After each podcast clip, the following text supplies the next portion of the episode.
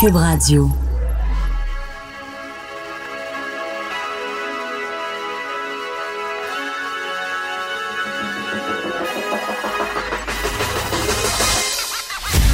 Jonathan Trudeau. Joe, Trudeau et Maude Boutet. Franchement dit. Cube Radio. Bon jeudi, aujourd'hui on est le 19 septembre 2019. Mon nom est Jonathan Trudeau, bienvenue dans Franchement dit à Cube Radio. Salut à toi Maude Boutet. Salut, bon matin. Comment vas-tu? Ça va bien.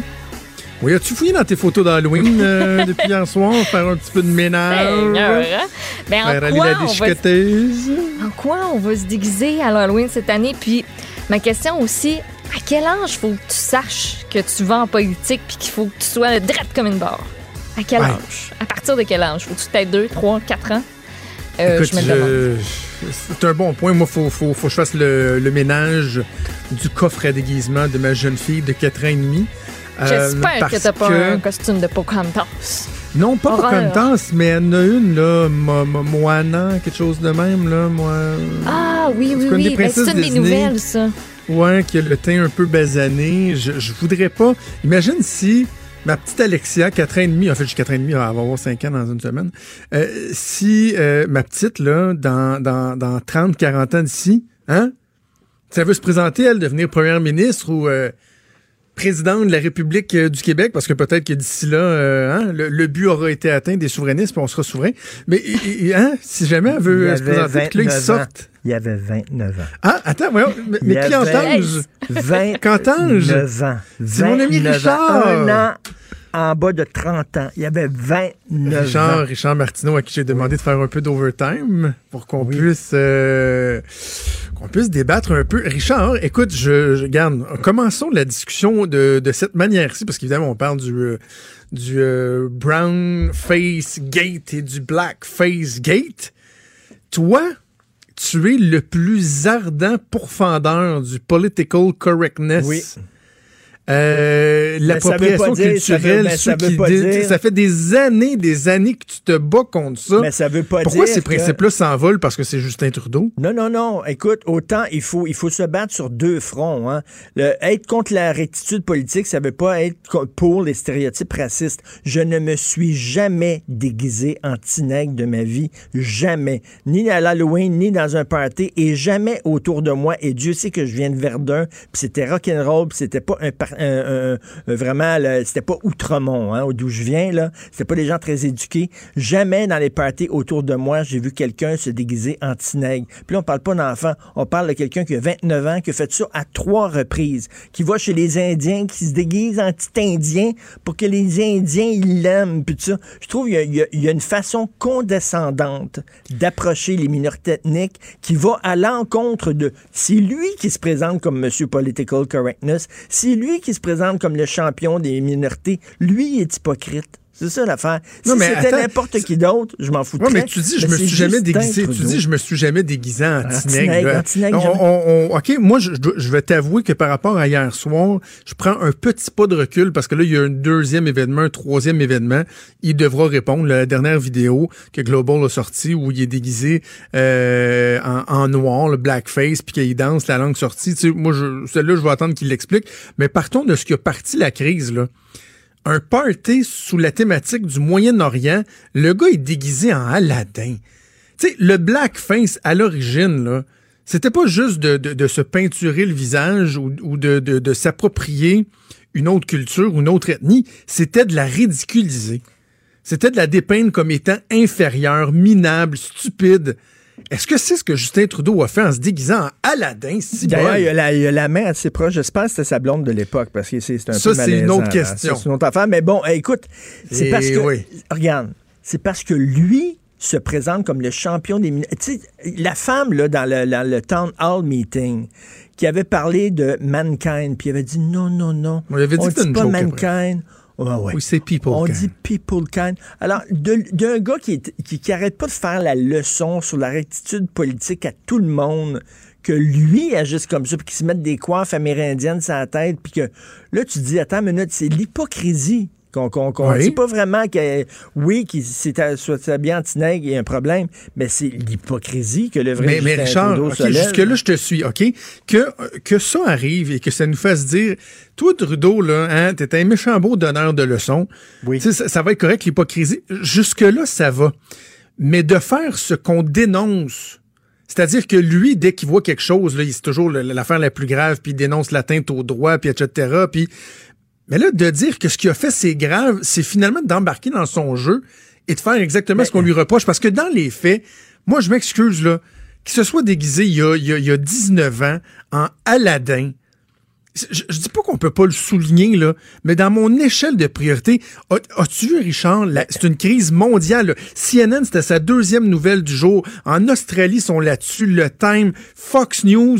Ici au Canada, c'est l'enfer. Ben, Hier vais il s'est fait demander ce qu'il va démissionner. Alors que si je prends dans, dans mon échelle de priorité, ça, puis SNC Lavalin, où il a crossoyé le système, puis qui a enfreint les règles, si bol, je m'excuse, mais c'est toujours bien juste maquillé. Là. Mais, mais là, je demande pas sa démission. Puis effectivement, est-ce que ça veut dire qu'il serait qu'il peut pas être un bon premier ministre? Je pense que tu peux faire ce genre d'affaires-là, puis gérer un pays de façon tout à fait correcte. Là. Euh, effectivement. tu je peux être un que- mauvais premier ministre pour plein d'autres Oui. raisons. que ça. je trouve que SNC Lavalin, effectivement, avec toi, c'est pas mal plus grave que ça. Mais reste que je pense que les gens, c'est que ils se sont fait tellement fait la leçon par ce gars-là qui se présentait tout le temps comme au-dessus du monde, euh, plus pur que tout le monde. Là, les gens sont contents de lui dire, ben regarde, on te met face à tes contradictions. Est-ce qu'il doit démissionner? Je ne crois pas. Je ne pense pas. Puis je pense pas qu'il va le faire, puis il n'a pas à le faire non plus. Puis euh, écoute, est-ce que les conservateurs ont demandé qu'il démissionne? Je ne pense Je- pas. Que je suis pas tombé Mais regarde, Mais- je, ah, c'est ça. OK, tu, tu m'amènes sur une que, que je voulais exploiter avant que je te laisse aller prendre tes photos. là. Euh, Il y a aussi la réponse des opposants. Tu sais, là, je parle de la, de la crise qu'on en fait, mais cette ampleur-là, elle est entre autres alimentée par ce que ces opposants politiques en font. Je vais vous faire entendre Andrew Scheer puis Jack Meeting qui hier ont fait des, des sorties en soirée qui n'étaient pas prévues pour réagir à quelque chose de bien, bien, bien grave. OK? Je- on, commençons par Andrew Scheer. I was extremely shocked and disappointed when I learned of Justin Trudeau's actions this evening. Wearing brown face is an act of open mockery and racism. It was just as racist in 2001 as it is in 2019. And what Canadians saw this evening is someone with a complete lack of judgment and integrity and someone who's not fit to govern this country. Bon, alors là, it's ben, il dit que c'est- to govern this country, c'est c'est ça. raciste et il dit he's not fit to govern. To govern. Maintenant, euh, on va aller une, une- une- une coche plus loin. Jack Meeting hier soir. I'm speaking today to young people, to people who've grown up with racism, people who've grown up being, being told that they were less, being told that they were less worthy, less valuable, and who couldn't fight back and had no way to stand up for themselves. I'm speaking to them, and I want them to know that you are valued, you are loved, you have worth, and please don't let this make you give up on yourself or give up on Canada, because we live in a beautiful place. Tu sais, Non, je, non, je mais attends, m'excuse, mais là, ça, tu, là. peux pas, tu peux pas, attends, t'es pas naïf, t'es pas, tu, tu, tu peux pas reprocher à des politiciens de faire de la politique. Font, oui, oui. Ben, Richard, ça fait longtemps que tu me connais pour savoir que les dérapages, je vais toujours les dénoncer. De faire de la stratégie politique, je veux bien. Mais le discours que Jack Meeting a dit, pour les gens qui sont peut-être pas à l'aise euh, avec l'anglais, là, dans le fond, il dit, lui, il pense aux jeunes à qui tout ça fait, euh, sais, ça fait ressurgir là, tout le sentiment de haine qu'ils peuvent euh, savoir. Il leur dit, je veux que vous sachiez que vous êtes aimés. Je veux que vous sachiez que vous êtes valorisés. Et il dit, don't give up on Canada. Sais, abandonnez pas sur le... Ça, c'est un discours qui aurait eu sa place si dans la campagne électorale, il y avait une histoire d'un jeune, d'une communauté culturelle qui s'était fait frapper à grands coups de pied trop par, je sais pas, des membres du Coca ou quoi que ce soit. Tu dis, hey, c'est épouvantable. Là, c'est une photo de Justin Trudeau déguisé dans un party d'Halloween. Mais ouais, mais c'est à trois reprises. Là, Là, il y a comme, Ben, euh, ça, il n'y avait pas le trois reprises hier. Non, non, non, Euh, non, non, non, mais là, il y a le trois reprises, mais tu peux comprendre que pour, pour certains, pour beaucoup de Noirs, c'est très, très, très humiliant, ça, là. Euh, euh, mais, mais est-ce qu'il doit démissionner? Non. Mais reste que les, les gens le ramènent, c'est parce que, tu sais, plus tu te mets haut, plus tu te présentes comme un gars au-delà, au-dessus de tout soupçon, plus tu dégringoles quand soudainement on découvre des failles. Tu sais, quelqu'un qui arrête pas de dire, je pense qu'il n'y a pas de... Pro... Les gens pardonneraient à un politicien de tromper sa femme, par exemple, mais si le politicien, arrête pas de vanter la fidélité, puis moi, je suis un mari fidèle, puis tout ça. Puis là, on apprend qu'il trompe sa femme. Ah ah! Là, les gens vont y remettre sur le nez. C'est ça, c'est la, la, la, la faute est d'autant plus grosse que lui s'est montré tout le temps comme impeccable sur ces questions-là.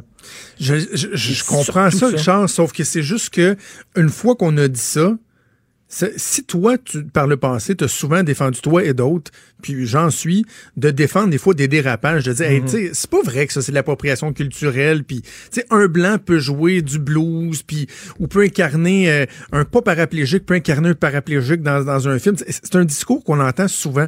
C'est vrai que Justin Trudeau, c'est le genre à dénoncer ça. On peut dire, tiens, toi, l'arroseur arrosé, cordonnier mal chaussé.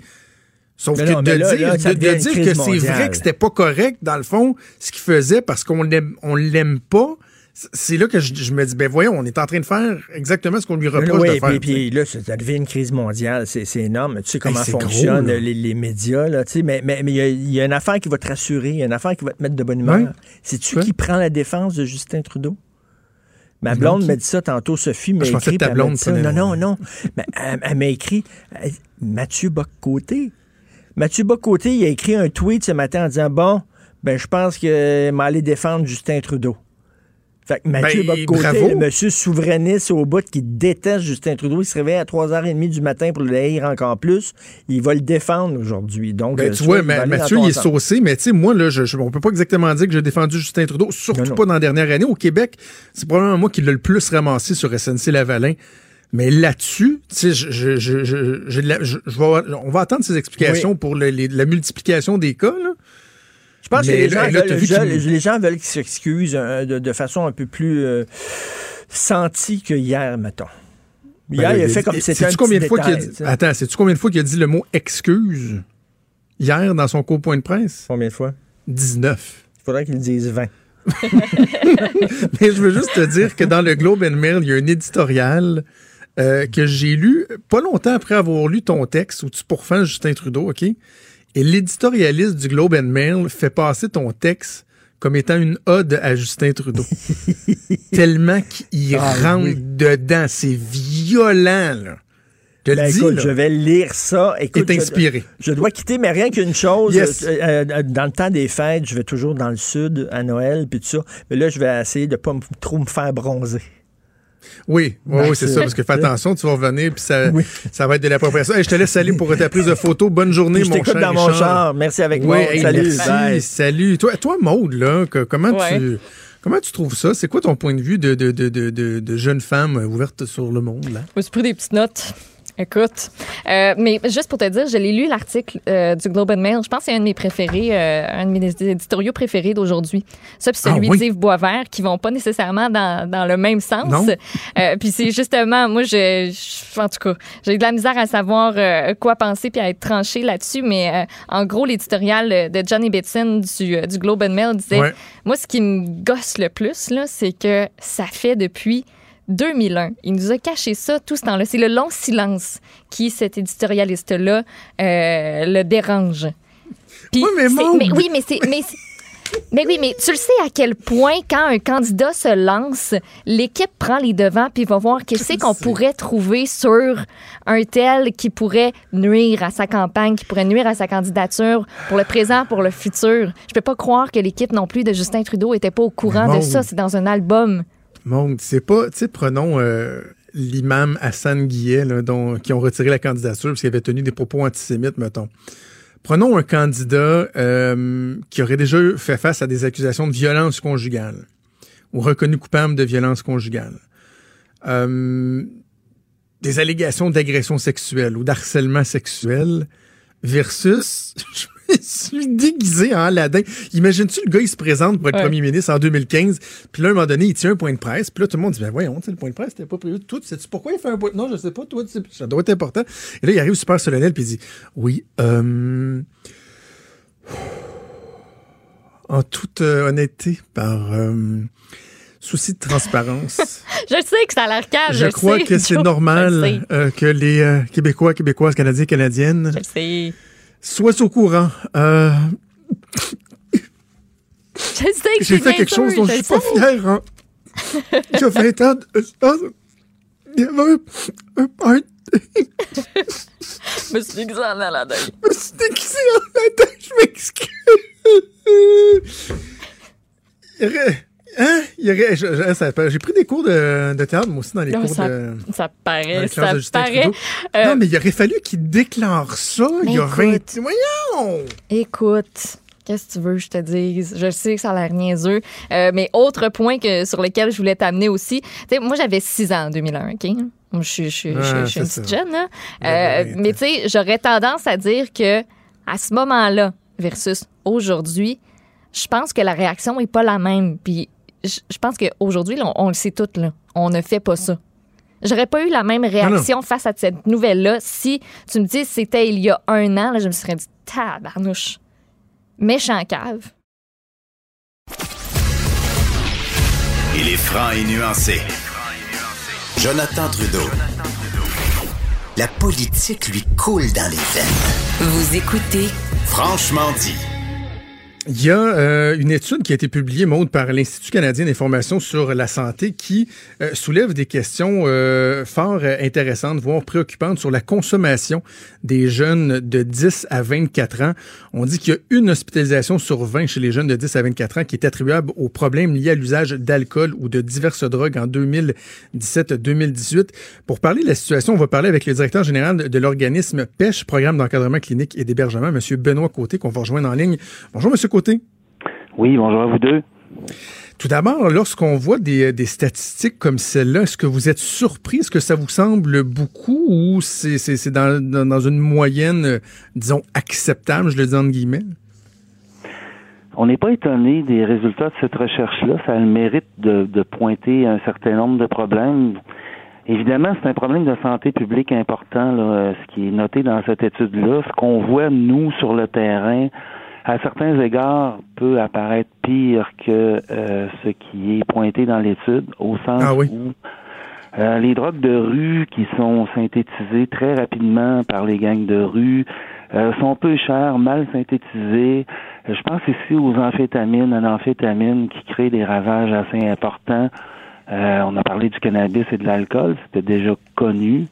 Mais euh, ce qui est préoccupant sur fond de crise des opioïdes euh, à Montréal et à Québec et peut-être ailleurs dans certains coins de la province, euh, faut pas oublier qu'il y a eu euh, en 2017-2018, selon l'Institut national de santé publique, près de 400 morts qui sont liés au décès, de, liés à la prise de- d'opioïdes au Québec. C'est quand même énorme. Là. Dans, l'étude, il y, a- il y a un élément qui m'a surpris, c'est que lorsqu'on regarde la, la raison des hospitalisations, euh, le cannabis et l'alcool viennent avant les, les opiacés, les, les drogues dures. Mhm. Est-ce que d'un, on, on est surpris de ça, puis de deux, est-ce qu'on doit faire un lien, par exemple, avec la légalisation du cannabis, vous croyez? Non, parce que je crois que l'étude a été faite euh, antérieurement à la légalisation du cannabis. S'il y a quelque chose, c'est que c'est risque. On peut présumer que- qu'il y en ait plus vu euh, que le, cannabis a été légalisé. Ceci dit, euh, pourquoi euh, ces problèmes-là? Nous autres, on voit, ben, on peut regarder aussi le niveau d'anxiété. On parle des jeunes de 10 à 24 ans. On est dans une société de performance. On est dans une société où il faut des résultats à tout prix. Euh, les troubles d'anxiété chez les jeunes sont, sont assez répertoriés, sont importants. On prend du cannabis pour se calmer, puis on prend euh, des amphétamines pour être performant. Alors, euh, selon ce qu'on vit, on, on s'auto-médicamente avec des drogues de rue. Euh, c'est un phénomène de société. Euh, Il y a, faut pas oublier que même Donald Trump, bon, pas toujours très très axé sur le social, mais il dit que la crise des opioïdes aux États-Unis, c'est un problème de santé publique numéro un. Euh, depuis le début des années 90, c'est 400 000 Américains qui sont décédés de la consommation euh, d'opioïdes. Ceci dit, c'est un phénomène de société. On ne sait pas trop comment traiter ça parce que ce que la chercheur note aussi, c'est que quand vous avez un problème de santé mentale et un problème de toxicomanie, euh, c'est très compliqué d'avoir accès à des services. Au Québec, euh, on découpe tout. Hein. Vous avez un problème de santé mentale et de toxicomanie. vous vous présentez à l'urgence, le problème de toxicomanie, c'est l'éléphant dans la pièce, on ne sait pas quoi faire avec ça, on veut pas le traiter, on ne sait pas comment le traiter, il n'y a pas d'alternative de traitement. Alors on va dire, ben, réglez votre problème de toxicomanie, puis après ça, on s'occupera de votre problème de santé mentale. Mais quand la personne a les deux problématiques, il faut traiter ça ensemble. Est-ce qu'on fait un lien, euh, est-ce qu'on fait un lien, M. Côté, entre justement les problématiques de santé mentale et la consommation de, de drogue? J'imagine que vous allez me dire que oui dans, plusieurs cas, mais souvent, est-ce que euh, c'est davantage la santé ben mentale qui, qui entraîne un problème de drogue ou les problèmes ou la consommation de drogue qui entraîne des problèmes de santé mentale? Les deux sont vrais. Euh, des fois, la, la, prise de cannabis, le THC est trop fort, ça induit une psychose toxique. C'est les substances qui ont induit la psychose. Mais il faut se rendre compte aussi que la génération des, des, des, des plus jeunes, ils ont tout un iPhone ou un Samsung dans les poches. Quand un psychiatre vous prescrit un médicament psychotrope et qu'il a des effets secondaires, euh, vous allez voir sur votre téléphone, puis tu dis, ben, je prendrai pas ça parce que ça va me faire engraisser, puis je vais avoir une perte de libido, puis je veux pas perdre ma blonde. je vais m'arranger avec l'automédication de ce que j'ai besoin pour gérer mon stress lié à, ma, à, mes problèmes de santé mentale, ça commence à aller mal. Tu sais, c'est, on n'est plus en 1940, tu sais, tu peux avoir accès à toute l'information sur les effets secondaires, puis si les jeunes, ils disent, ben, je vais, je vais prendre du pot un peu, ou je vais prendre des amphétamines, ou je vais prendre de la pinote, hein, c'est, c'est le nom dans la rue qu'on donne aux amphétamines. Mm-hmm. Alors, euh, ça, ça complique beaucoup le tableau. Et nous, ce qu'on a observé cet été, euh, dans une portion euh, du quartier ici, puis je pense que c'est vrai sur la place Émilie Gamelin à Montréal, puis un peu partout, c'est qu'il y a des jeunes de 20 à 30 ans qui vivent des périodes d'itinérance épisodiques, qui se disent bon ben on va passer l'été dehors, on, va, on va être à go, on va consommer. souvent, c'est un mélange qui peut être explosif. Les, les, les drogues les psychostimulants, les stimulants, les amphétamines, ça fait pas que ton humeur est égale trop trop là. Il y a un niveau d'agressivité qui est lié à la consommation de ces substances-là qu'on a la plupart des acteurs à Québec ont, observé dans la rue. Ça, ça, montre le niveau d'agressivité des personnes. Donc, il y, a un problème là, euh, vraiment euh, qui est souligné par l'étude, mais qu'on on peut voir nous autres au quotidien là, avec des personnes qui Évidemment, on souvent ils sortent d'un établissement de détention. Et euh, ils ont commis des délits pour se procurer de la drogue, ils ont des problèmes de santé mentale à travers ça, sont judiciarisés, ils sortent de détention, ils sont dans la rue et ils vivent de l'itinérance épisodique. Donc ça, c'est un autre niveau de problème qui est lié à la consommation des drogues de rue qui euh, bon euh, amplifie un peu le problème. Est-ce qu'on a assez de ressources pour faire autant de la prévention que pour recevoir ces, ces personnes-là, puis tu sais, les, assurer un, bon suivi avec elles? Carrément non. Carrément non. Et moi, c'est un problème qui, qui nous préoccupe et qui me préoccupe depuis plusieurs années. Euh, je le disais tout à l'heure, le système de santé euh, québécois est très frileux à traiter les problèmes de santé mentale des jeunes et leurs problèmes de toxicomanie. Euh, il n'y a pas, par exemple, au moment où on se parle à Québec, quand même une ville de moyenne importance, il n'y a pas de traitement sous supervision médicale pour cesser euh, la consommation d'amphétamines. Ça prend un minimum de supervision médicale pour arrêter ça. Là. ça ça s'arrête pas comme ça. Je parle des amphétamines, ça peut avoir de la cocaïne, ça peut avoir d'autres éléments. On a des drogues qui, euh, tu sais, le fentanyl, ça s'en vient du le vent de l'Ouest va nous toucher là à mm. l'est aussi là. Euh, on parle de centre d'injection supervisé qui n'a pas vu le jour encore à Québec. On en aurait besoin. Euh, on a besoin de spectrogrammes pour un peu vérifier la qualité des, des drogues que les gens prennent. Ça, ça serait utile aussi parce que quand c'est de la cochonnerie, c'est ça que ça t'aidera pas.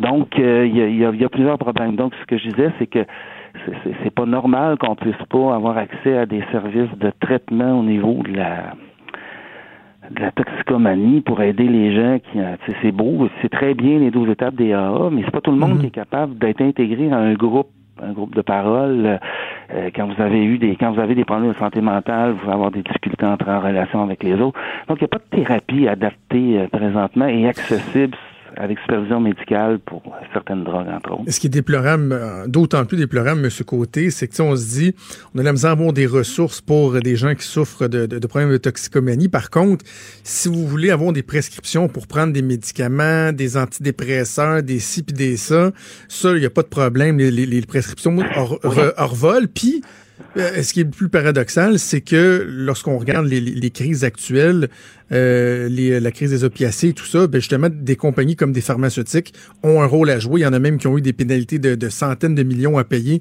euh, aux. États-Unis parce qu'ils ont fait de la fausse représentation. Ils ont, ils ont, ils ont, ils ont caché les risques de dépendance et là, on se ramasse dans la rue avec des problèmes comme ceux que vous côtoyez à tous les jours. Écoutez, euh, un petit exemple personnel rapide, je, je vais voir un docteur, là, tu sais, comme tout le monde, pour un examen de routine, puis bon, c'est peut-être que je fais un peu de cholestérol, tu comprends? On me prescrire un petit médicament, puis j'ai dit, quels sont les effets, je dis au, médecin, quels sont les, effets secondaires de ce médicament-là contre le cholestérol? Il dit, a pas. Mais la vulgaire aspirine a des effets secondaires. On banalise énormément c'est la prise de médication, puis les- ces effets secondaires aussi, on l'a vu avec la crise des opiacés. Tu sais, c'est un médecin spécialiste, là, tu sais, euh, quand même, tu sais. On banalise beaucoup au Québec cette question-là de la, de la prise de médicaments et des effets secondaires. Ça, c'est clair. Ouais, Monsieur Côté, merci beaucoup d'avoir euh, fait le point euh, avec nous. Bonne chance euh, dans vos démarches, en espérant qu'à un moment donné, vos, euh, vos, euh, vos appels euh, à l'aide, un meilleur soutien soient entendus, puis qu'on mette euh, les priorités aux bonnes places. Merci, Monsieur Côté. Merci beaucoup à vous. Au revoir. Vous écoutez Franchement dit. Ah, je sais qu'on va avoir beaucoup de choses à discuter avec euh, Gilles Duceppe, l'analyste politique, ancien chef du Bloc québécois, à qui on parle à tous les semaines pour analyser la campagne électorale. Bonjour, Monsieur Duceppe. Bonjour. Euh, je, je raconte l'anecdote aux gens parce que hier, vous échangez, échangez avec euh, mon euh, collègue recherchiste Mathieu Boulay, puis pour établir quelques sujets de discussion, puis là, vous vous êtes laissé en vous disant, et si jamais il y a autre chose qui se présente, on l'abordera. Tiens, tiens. Eh bien, y a-t-il autre chose qui s'est présenté? Cette affaire. Quelle, mais quelle histoire, vos, vos premières impressions, euh, peut-être à commencer par hier soir, parce que là, on voit que l'histoire évolue Ouais. avec bon un deuxième, un troisième cas, mais quand le thème hier, hier soir sort cette histoire-là, vous réagissez comment? vous? Ben moi, sur le coup, je réagis, je vous dirais, de la même façon que Yves-François Blanchet a réagi un peu plus tard en disant que Trudeau, c'est pas un raciste. Là. Mais non. Mais c'est un manque de jugement. C'est pas la première fois qu'il manque de jugement. Euh, il aime se déguiser continuellement. Puis je disais, par je suis analyste à CTV aussi, je disais en anglais, euh, écoutez, le costume qui va le plus mal, c'est celui de premier ministre. Donc, euh, alors pour moi, euh, c'est un manque de jugement. C'est pas la première fois qu'il manque de jugement. Maintenant, c'est toute la question propagation culturelle. Puis ça, c'est une question qu'il ne faudrait pas débattre en campagne électorale, mais bien plutôt avoir un débat sérieux sur ça dans l'avenir. Euh, en se disant que les Noirs et les Blancs sont pas dans une même position parce que les Noirs ont été euh, colonisés, dominés, puis c'est les Blancs qui colonisaient. Or, parce que dans les Antilles, par exemple, lors des festivals du Mardi Gras, ils, ils vont se mettre, euh, les Noirs se voient se blanchissent la figure. Mais eux, on comprend qu'ils étaient dominés par les Blancs. C'est une autre signification. Donc, il faudrait prendre le temps de discuter ça posément.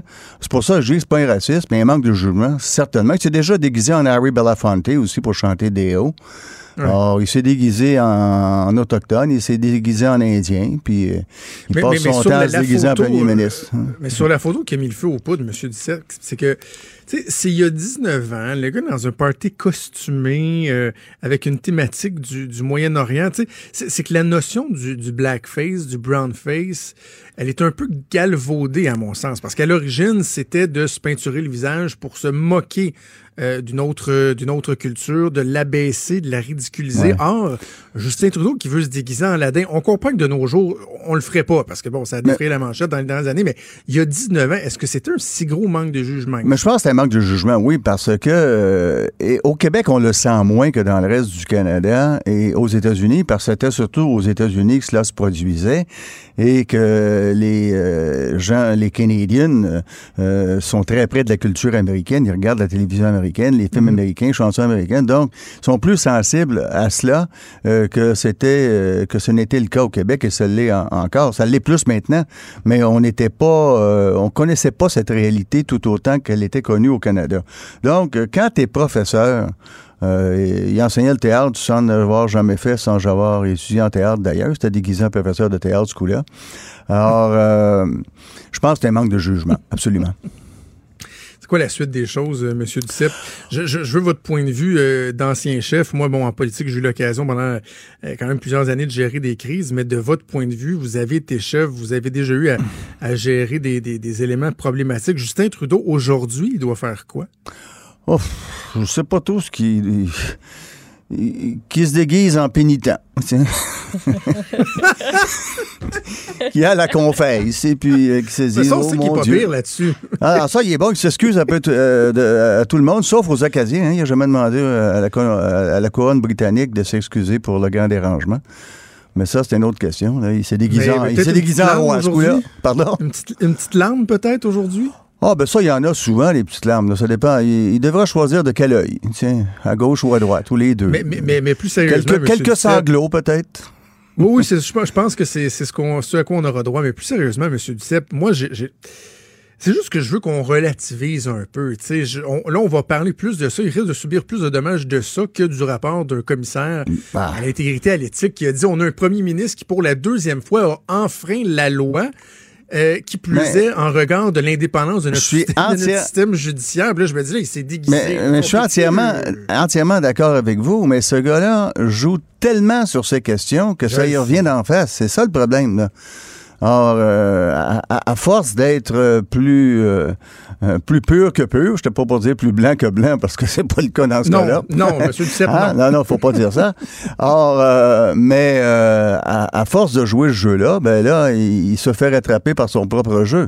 Donc, euh, je, je ne sais trop ce qu'il va faire, mais euh, euh, ça me fait pas beaucoup de peine qu'il soit pris dans ce problème. Non, non, je comprends, mais c'est le fun à analyser quand même. Ouais, ouais. Euh, Deux dernières choses sur ce sujet-là avant de passer, parce qu'il y a quand même d'autres sujets euh, à analyser. Quand, euh, dès hier soir, des journalistes lui demandent s'il songe à démissionner, euh, on, y- va un peu fort. On y voit un peu fort, mais lui euh, a a fait souvent ce genre de demande à d'autres. Donc, c'est pas surprenant que ça lui revienne. C'est, ça son, problème. Or, euh, à force de jouer au plus que parfait, à force de jouer à celui qui défend l'environnement sur toutes les tribunes à travers le monde, mais qui le fait pas ici, ben, à un moment donné, tu te fais rattraper. Et c'est ce qui se passe avec euh, Justin Trudeau. Je suis curieux de vous entendre sur la stratégie politique euh, à adopter du côté des partis d'opposition. Je, vous- je vous donne mon avis, puis après ça, je, je veux vous entendre de votre point de vue. Moi, j'ai toujours dit que, euh, de- d'une façon très imagée, là, quand ton adversaire est en train de se noyer devant toi, t'es pas obligé de lancer une bouée, mais t'es pas obligé d'aller piler sa face non plus, parce que dans le sens qu'un moment donné, à trop vouloir exploiter une situation, ça peut finir par se revirer contre toi. Puis des fois, t'es aussi bien de laisser les choses aller. Euh, J'entendais hier Jack Meeting, puis Andrew Scheer, euh, Jack Meeting, qui disait euh, le message que j'envoie aux jeunes Canadiens, c'est de ne pas abandonner le Canada. On croit en vous, etc. Andrew Scheer qui disait clairement, vous voyez, il- he's not fit to be prime minister. Est-ce qu'il y a un risque au niveau de la stratégie pour les oppositions? Moi, moi, moi, je pense en il y a- y toujours un risque de mal analyser les choses. C'est pour ça que je dis que euh, Yves-François Blanchet a eu la meilleure réaction en disant euh, écoutez, moi, je ne tombe pas dans des accusations de racisme, c'est pas un raciste. Erreur de jugement, certes, mais pointe à la ligne. Or, euh, moi, je pense que ça, c'est responsable. Et il faut être responsable et cohérent en politique. Sinon, euh, ce que Scheer et Singh font actuellement, ça peut leur revenir à un moment donné également. Hein? Ils Exactement. jouent à la Trudeau. Ils sont en train de jouer à la Trudeau tous les deux. Là. C'est ça, ils ont sorti le livre de jeu de, de, de Justin Trudeau. OK, parlons de Maxime Bernier, la commission des débats qui a finalement fait euh, volte-face cette semaine. Maxime Bernier qui sera autorisé au débat. Moi, je dois vous avouer que j'ai été surpris parce qu'il me semblait que quand on regardait les critères, puis comme il y avait déjà eu une- un premier refus qui avait été euh, qui avait été euh, décidé, je, je me disais, ben, d'après moi, la décision va être maintenue. Êtes-vous surpris de voir... euh, de- Moi, moi commission surpris en fonction des critères. Maintenant, j'ai pas vu toute l'analyse que, que les responsables ont, ont pu faire. Est-ce que effectivement il y a des chances de gagner euh, un ou Mm. deux ou, ou trois circonscriptions? Difficile à faire, mais le jugement leur appartient. Donc moi, je remets pas en, en question leur jugement en fonction des critères actuels, mais bien plutôt de regarder est-ce que ce sont les bons critères ou pas. C'est bien plutôt ça la question. Euh, la conséquence de cela, c'est que c'est bien sûr que M. Scheer est pas très heureux de la situation. Ben non. Parce que euh, lui qui pensait attaquer Trudeau tout le temps va lui-même être attaqué par euh, Bernier Mm. passablement. Or, euh, ça change, ça change le momentum de, de ces deux débats. Il y a des gens qui vont dire Ah, ben vous savez, les gens vont sortir gagnants parce qu'il y a une multiplicité des, des points de vue. Moi, au contraire, j'ai peur que l'électeur qui, euh, j'ai envie de dire même de plus en plus, parce que dans la campagne électorale, il y a tellement de bruit que les électeurs ont de la misère à se faire une idée. Là, ils écoutent un débat des chefs en espérant être éclairés. Là, j'ai comme peur que ça, ça, ça vire en espèce de, de, de cirque, de cacophonie. On va avoir Ben- six personnes. Il me semble que l'électeur risque de sortir perdant de Ben, ça. tout, tout dépend comment euh, euh, ça sera euh, dirigé, ce débat.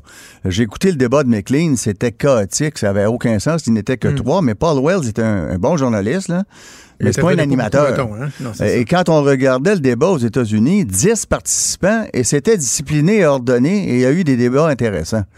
Donc, c'est pas tellement le nombre que le type d'animation et de ramener les gens au fond des choses. Parce que je me rappelle, moi, le, le dernier débat, euh, Justin Trudeau, on lui posait une question sur la santé, puis il répondait qu'il y avait un plan sur le transport, à peu près. Là. Or, euh, puis on, on lui disait, écoutez, c'est pas ça la question. Euh, on lui disait pas. Or, il faut, je pense, ramener les gens à la bonne question, euh, que l'on respecte euh, le temps de parole des uns et, et des autres. Et prendre exemple, là, pour une fois, là, sur ce qui se passe aux États-Unis, je pense que les débats sont bien menés, bien dirigés, et que les gens peuvent se faire une idée en fonction des, des idées qui sont émises.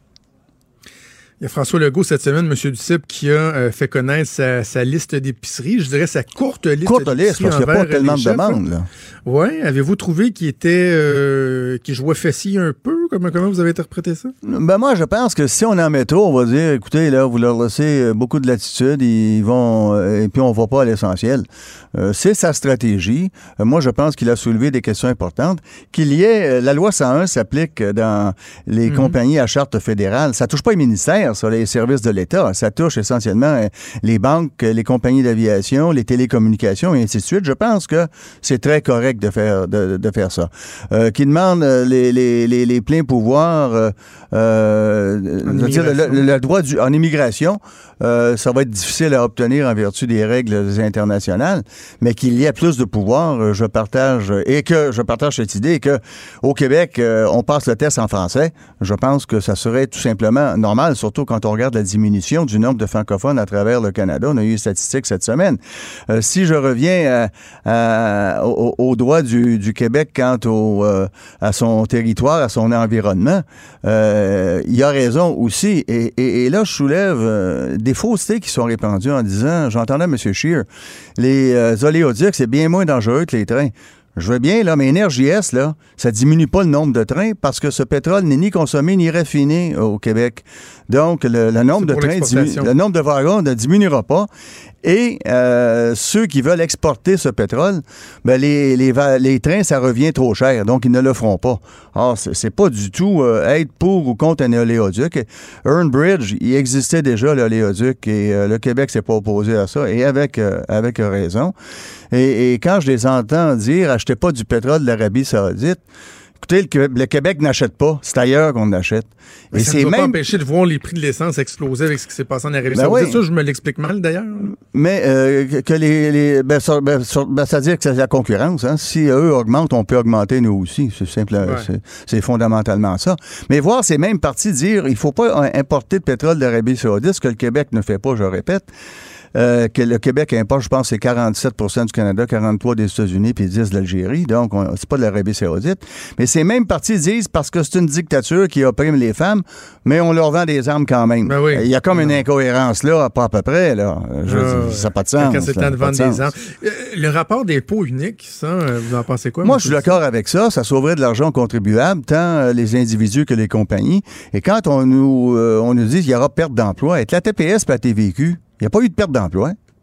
Il n'y a pas eu de perte Ouais. d'emploi. Ces gens-là ont été réintégrés dans la fonction publique québécoise ou fédérale, là où il y avait besoin euh, de S'il y avait des postes disponibles à Ottawa, les gens avaient le choix.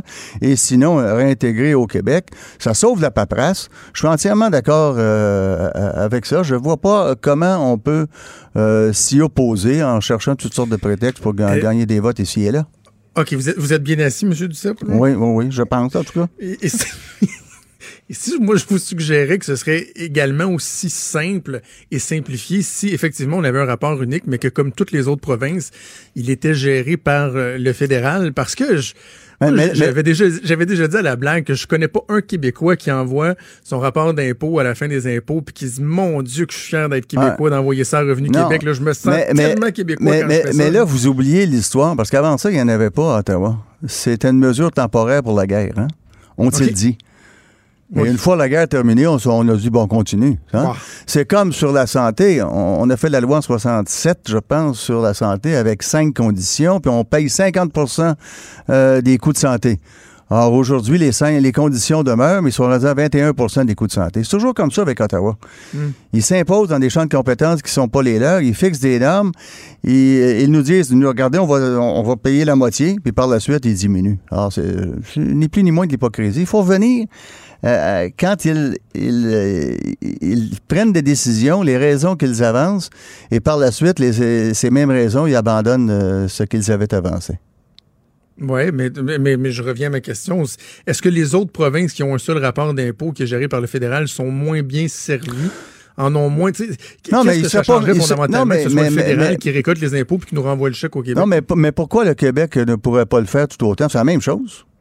D'autant plus qu'au départ, c'est le Québec qui l'avait. Donc, pourquoi? Pourquoi le, euh, ça serait mieux, moins bien fait au Québec? On le fait avec la TPS, la TVQ, est-ce qu'il y a un problème? Pas de problème, on le renvoie je dis Ottawa pas que ce serait moins bien fait. Je dis juste que si moi, on m'exposait que ce serait plus simple de juste le centraliser au fédéral comme les autres provinces, Ben, ça- ça- dirais, ben, si l'objectif, c'est de Ça revient au même, sauf, ça revient au même, sauf qu'à l'origine, c'est euh, Ot- Ottawa faisait ça pour la guerre. Donc, euh, euh, je pense, moi, qu'il qu'il faut rester cohérent avec ce qui avait été affirmé à l'époque.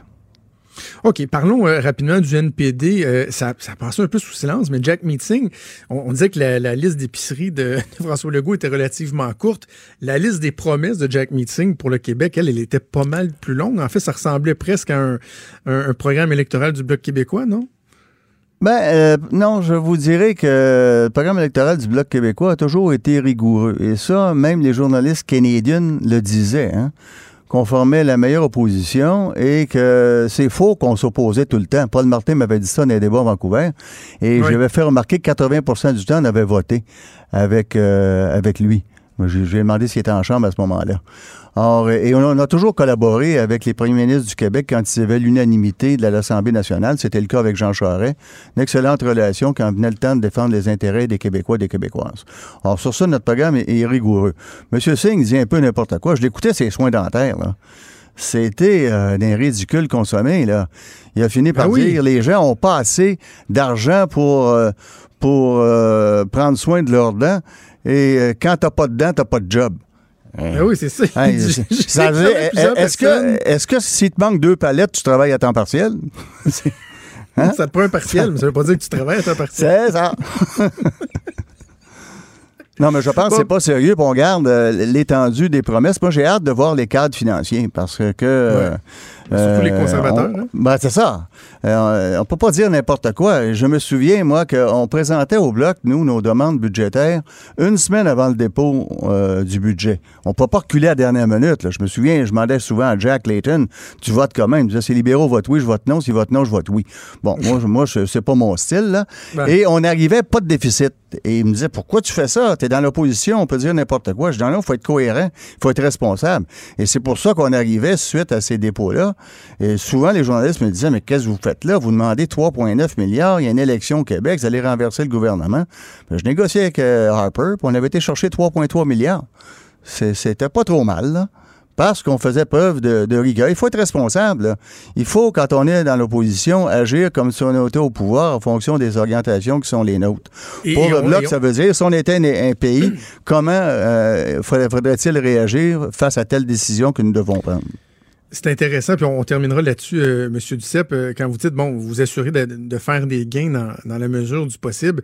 Ça me rappelle à quel point Jack Meeting a été irresponsable il y a, il y a quoi, deux, trois semaines, en disant déjà que dans l'éventualité d'un gouvernement minoritaire conservateur, jamais il ne voterait euh, dans le même sens du gouvernement. C'est de perdre son pouvoir de négociation pour aller en chercher davantage en l'échange d'un certain appui, comme vous l'avez fait à plusieurs reprises. Ben, c'est ça qu'il faut faire. Il faut euh, peu. Moi, j'ai négocié longtemps face à des employeurs. Donc, je représentais les syndicats. J'ai jamais eu de grève, d'ailleurs. De bons résultats euh, au niveau des conventions. Mais je n'étais pas pour dire non parce que c'est un employeur. C'est proprement ridicule. Alors, il faut, je pense, assumer ce que l'on dit, euh, être cohérent, être rigoureux. Et je trouve que Yves-François Blanchet fait bien ça actuellement. Puis quand on regarde les sondages, là, c'est malheureux qu'on donne pas euh, francophone, anglophone au Québec. Parce que le dernier donnait 36% aux libéraux, 22 au bloc. Si on traduit ça chez les francophones, c'est 33 libéraux, 27 blocs. C'est c'est pas mal plus serré, ça. Oui, oui, une course qui va se resserrer encore. Euh, J'en ai la, la ferme conviction. Gilles Duceppe, euh, on remet ça la semaine prochaine. Toujours un plaisir de vous parler. Également, au revoir. Merci, Bonne semaine. journée. Franchement dit. Jonathan Trudeau. Et Maude Boutet. Appelez ou textez au 187 Cube Radio 1877 827 2346. Cube Radio. C'est le grand retour de JE ce soir et on a le grand plaisir, Maude, de s'entraîner avec Ouais. Marie-Christine Bergeron qui est à la tête de JE. Salut Marie-Christine. Allô, Jonathan. Allô, Maude. Hey, je suis content de te parler. Dis-moi, avant qu'on parle de, de- de- du sujet abordé ce soir, euh, à pareille date, l'année dernière, tu prenais la, la bande de JE. C'était euh, un défi incroyable. On a déjà parlé ensemble. Je pense que ça, ça te rendait un peu fébrile. Deuxième année comme ça, le- tu te sens Ah, je suis comment encore fébrile. Oui?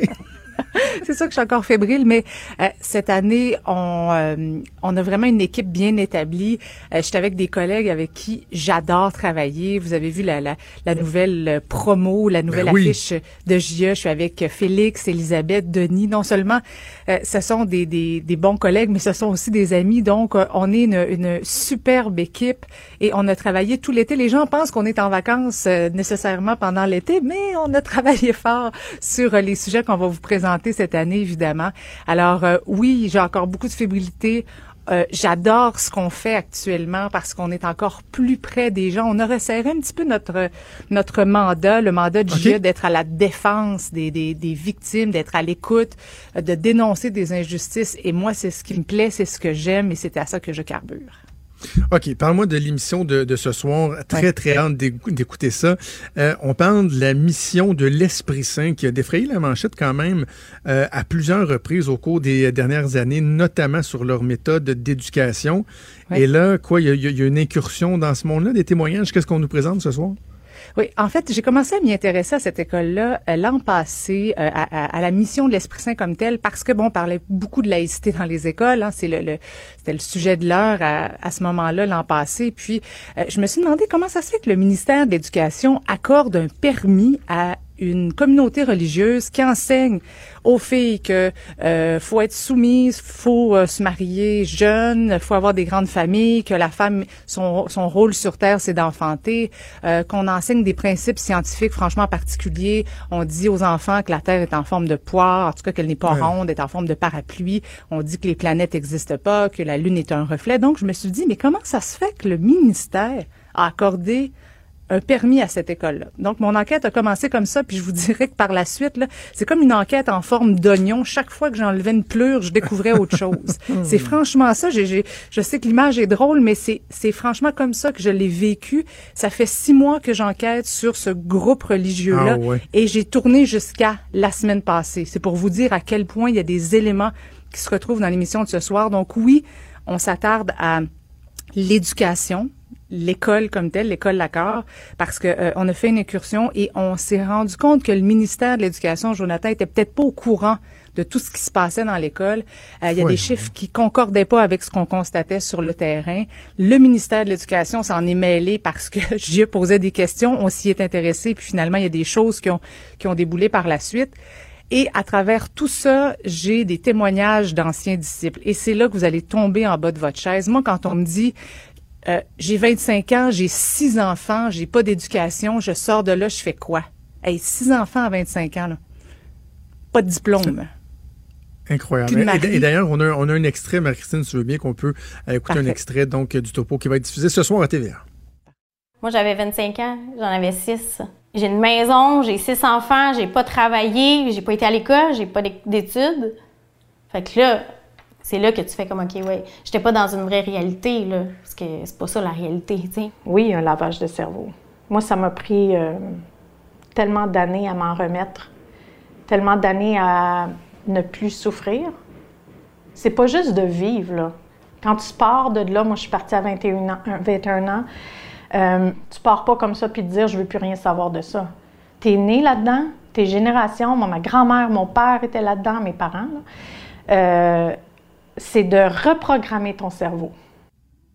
Est-ce qu'on aborde, Marie-Christine, ce qui se passe avec ces gens-là quand, quand ils quittent? Parce que j'ai en tête, par exemple, euh, les témoins de Jéhovah, les gens qui réussissent euh, à, se sortir du joug euh, de, des témoins de Jéhovah, mm-hmm. ben, ils doivent laisser leur famille derrière, derrière ils ne peuvent plus avoir de ah contact et tout ça. Ça se passe comment pour ces gens-là avec la mission d'Esprit Saint?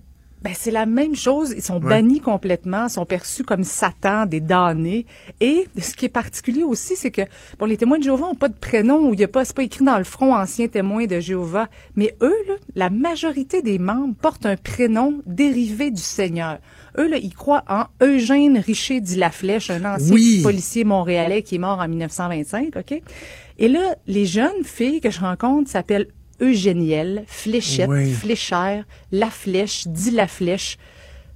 Tous des noms qui sont qui découlent. Alors quand tu sors du mouvement avec ce prénom-là, la plupart font changer leur nom euh, parce qu'ils se disent, écoute, je suis étiqueté. Ben les, les, employeurs me demandent si je fais encore partie du mouvement et, et, et, et euh, ça fait partie un peu de, de, de l'endoctrinement. Ils ont des prénoms, ils doivent euh, être en communauté.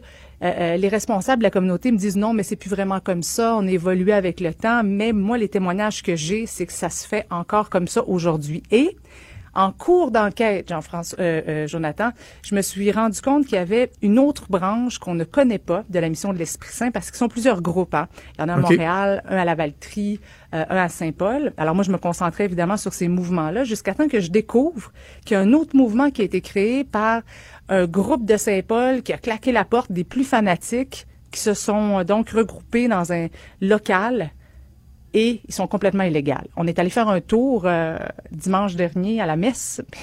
on s'est oh. fait euh, on s'est fait dire qu'on n'était pas les bienvenus. Puis disons que c'était très très clair qu'on n'était pas ah les bienvenus.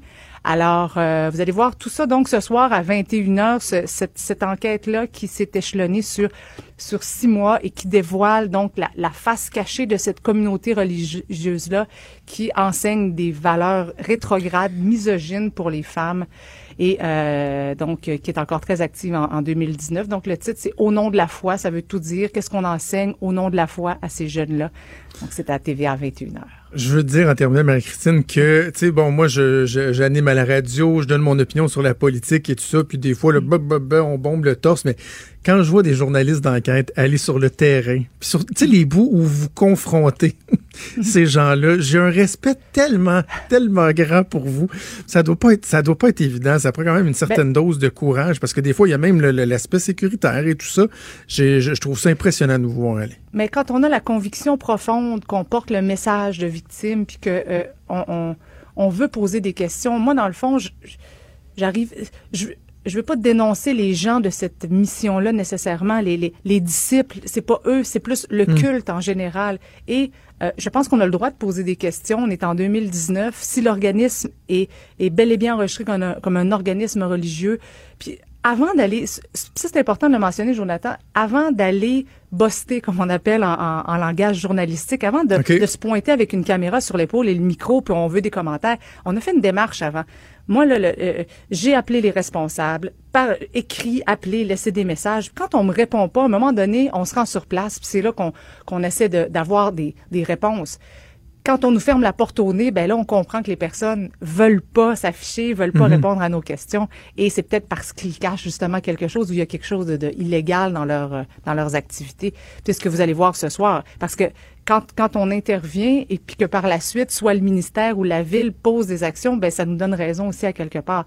Donc, vous verrez donc justement le résultat de notre enquête parce que ça a fait bouger les choses et ça fait plaisir ça aux victimes qui nous ont accordé leur ben confiance. Parce que ces femmes-là que j'ai rencontrées sont sont à la fois vulnérables et ultra courageuses. C'est pas évident là, de, d'avouer qu'on qu'on a fait partie de ce groupe-là, qu'on y a cru que pour euh, pour elles, pendant tant d'années, elles ont cru qu'il y avait un, un, un saint qui s'appelait Eugène Richer dit la Flèche, puis qu'encore elle porte un prénom dérivé. Hmm. C'est pas évident, vraiment pas.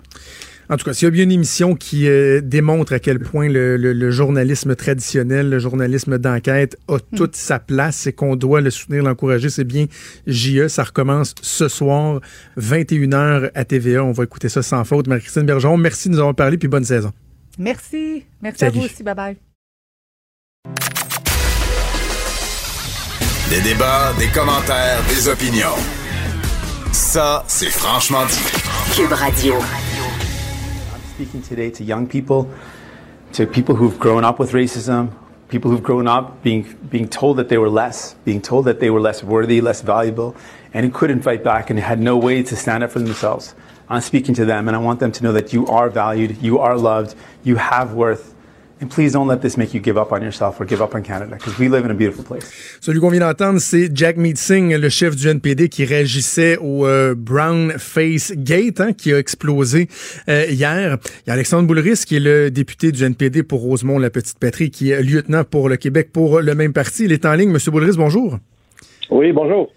Je, je, je voulais qu'on commence avec cet extrait-là de, de M. Singh parce que autant qu'on puisse parler du jugement de M. Trudeau, puis bon, euh, vous allez assurément m'en parler, j'ai trouvé que votre chef allait quand même très, très loin en disant, euh, je veux dire à la jeunesse canadienne qu'on les aime, qu'on qu'on les valorise, puis de, de ne pas abandonner le Canada parce que le premier ministre s'était déguisé en Aladdin il y a 19 ans dans un party d'une école. C'est pas y aller un peu fort? Ben, je pense que euh, Jack Mead, à soir était troublé, il était très émotif. Et c'est le genre d'histoire qui probablement a, a- a ravivé en lui des, des douleurs du passé, de son enfance, de son adolescence. Donc, il a dû avoir plein de souvenirs qui sont revenus. Puis je pense qu'il a voulu euh, dire ça aux jeunes comme s'il parlait à lui-même dans le passé, quand les gens se sont moqués de lui ou l'ont discriminé. Et je pense qu'il a voulu connecter avec euh, des minorités, des minorités visibles qui, euh, qui ont déjà souffert de ça, qui ont déjà été blessés par ce genre d'attitude-là. Donc, euh, c'est vraiment, euh, il parlait vraiment de manière très émotive, mais je pense que ça venait aussi beaucoup de son parcours euh, personnel. Euh, donc, moi, j'ai été, j'ai été touché de l'entendre euh, comme ça parce que je le voyais comme quelqu'un qui disait euh, Oh my God, ça me fait penser à, à ce que j'ai vécu peut-être quand j'étais à l'école primaire, au secondaire. Euh, probablement que c'est des choses que, en tout cas, euh, moi, qui ne me sont pas arrivées quand j'étais à l'école, quand j'étais petit. Donc, euh, je peux comprendre son, son émotion. Euh, peut-être que, tu sais, moi, j'ai une réaction qui peut être un peu euh, différente là-dessus parce que j'ai pas la même histoire, Alors, évidemment. alors, c'est quoi votre réaction à vous? Ben, je pense que c'est un manque de jugement de la part de, de M. Trudeau. Je pense que les l'historique du blackface aux États-Unis avec l'esclavage, avec le fait qu'on se moquait des Noirs, qu'on faisait des spectacles où on les grimait, où on prenait leur, on prenait, on, on- faisait semblant d'être eux autres. Je pense qu'il y a beaucoup de gens qui, qui vont dire, ben c'est qui le vrai Justin Trudeau? Puis c'est pas arrivé une fois, c'est arrivé trois fois, ça a l'air.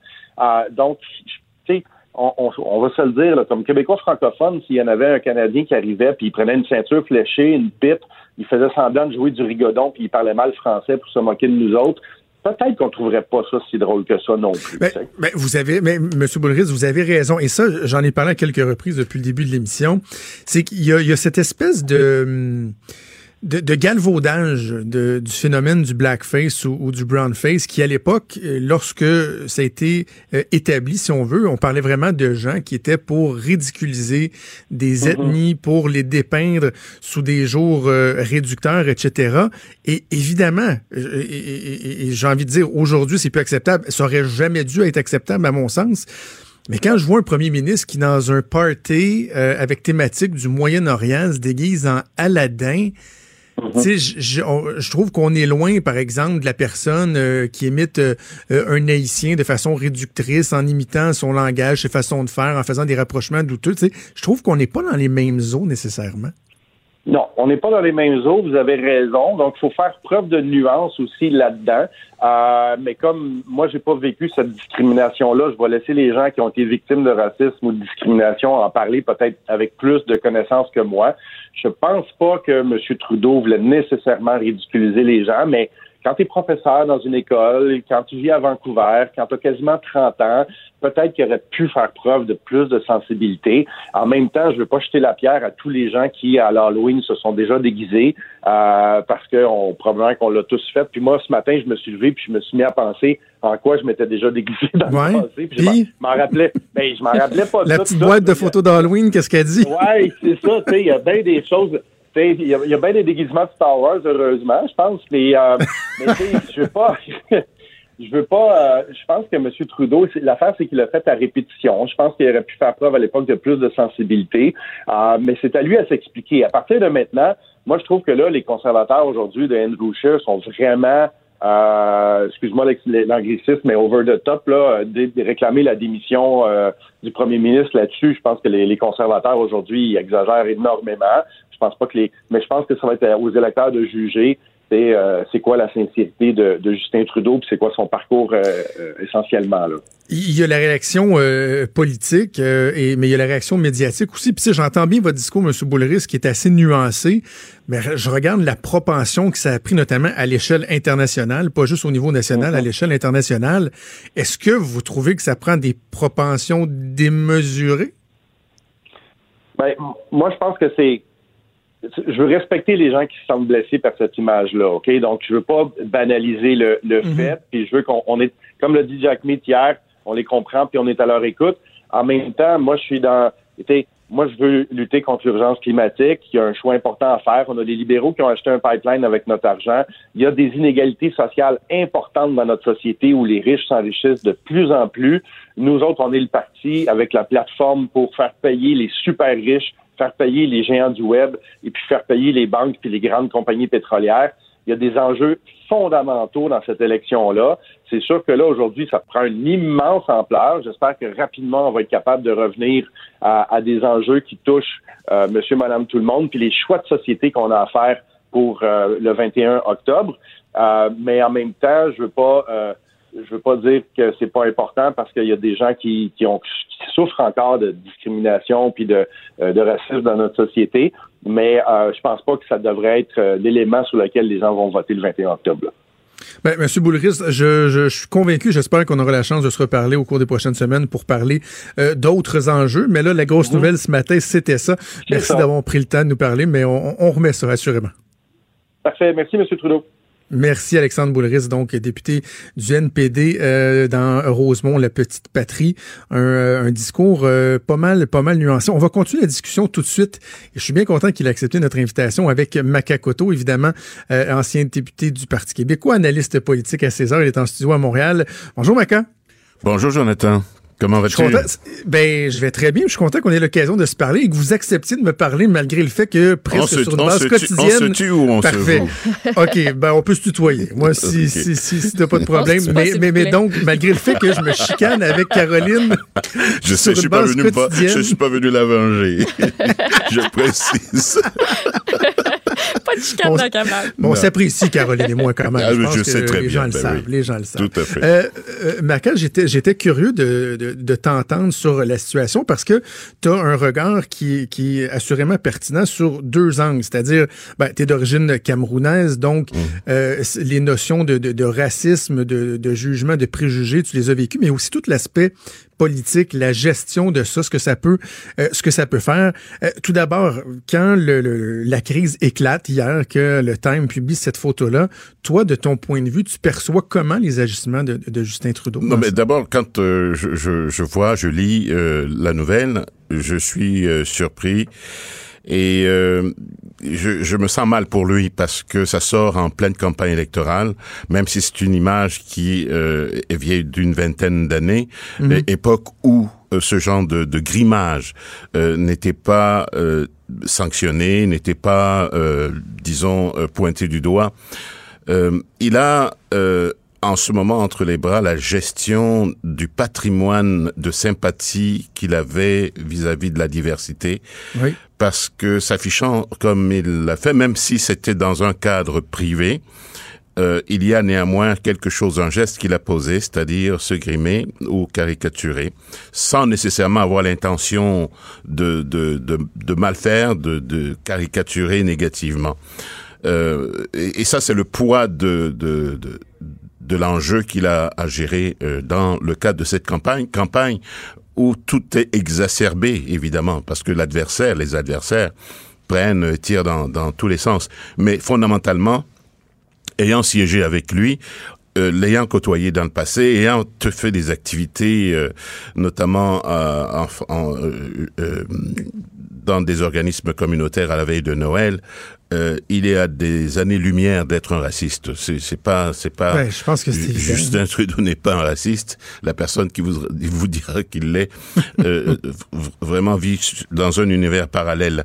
Mais c'est juste que pour lui, comme je le disais, ça tombe mal.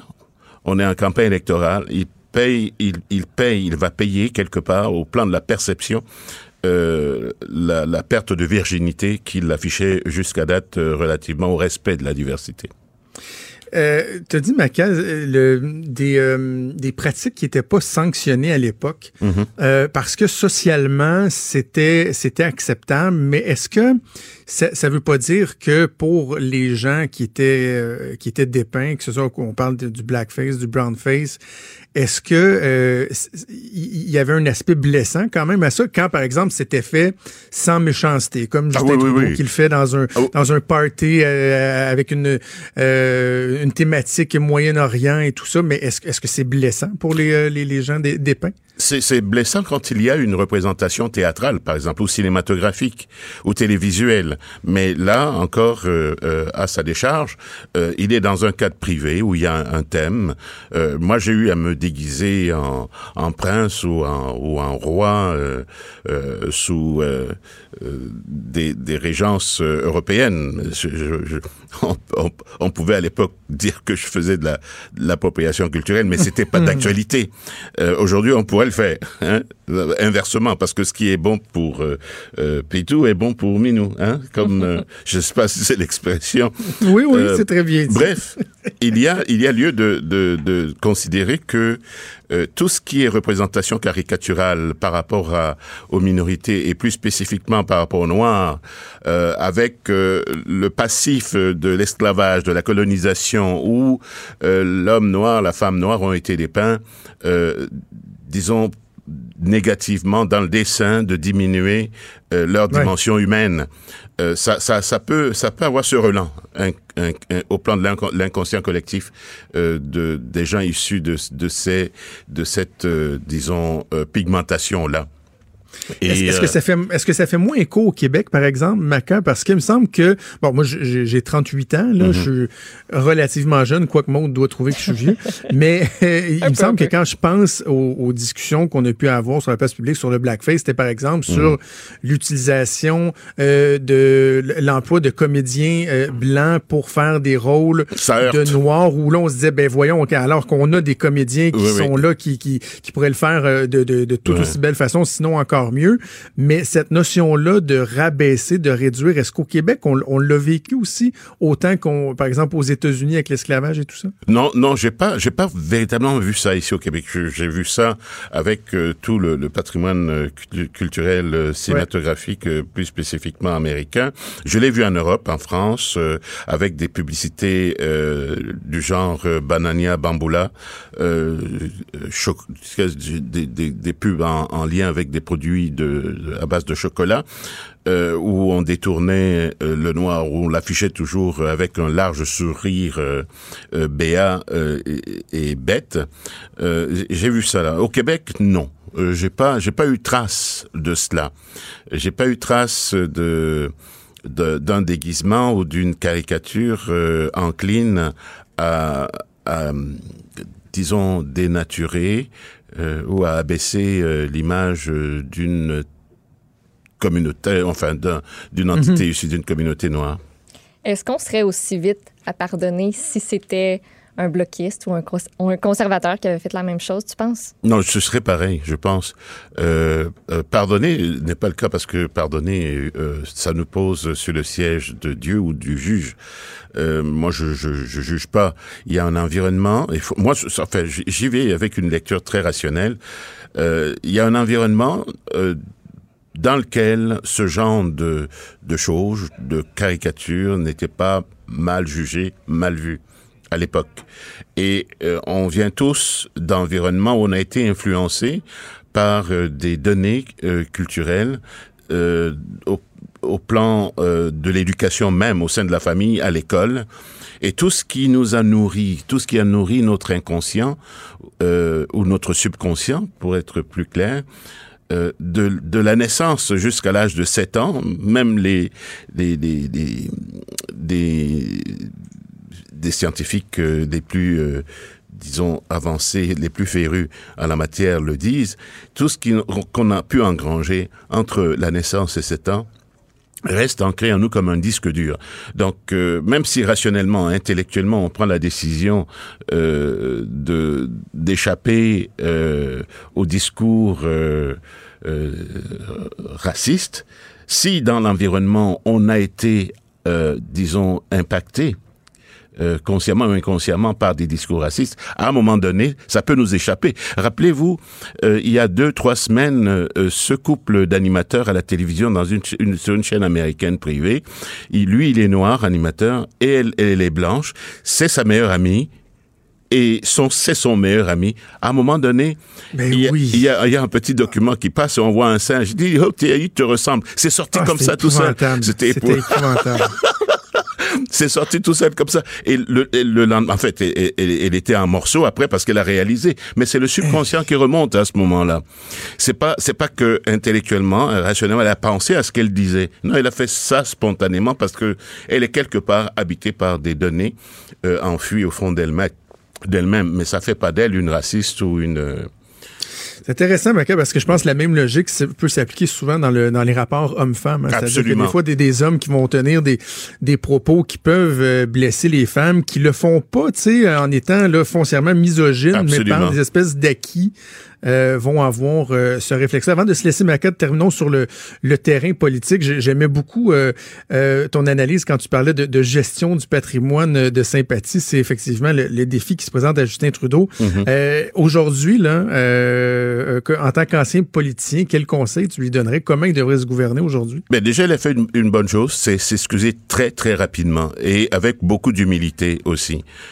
et mettre ses gestes sur euh, du moment, de l'époque, et euh, mais de rester sur cette note-là. Maintenant, il faut euh, qu'il, euh, parce qu'il va être confronté, je qu'il va se retrouver devant les journalistes, on va l'amener là-dessus, et il y a d'autres images qui, qui sortent, mais c'est des années d'insouciance. Il faut mmh. replacer les choses dans leur contexte et il faut qu'il réitère ses excuses et passer à autre chose très rapidement. Sinon, sa campagne, elle est perdue pour trois, quatre jours. Là. Makakoto, un immense merci euh, d'avoir accepté l'invitation. Ça a été euh, Ce un réel un plaisir, Jonathan. Parfait, à la prochaine. Salut, Maca. Merci à vous. Merci, Maud.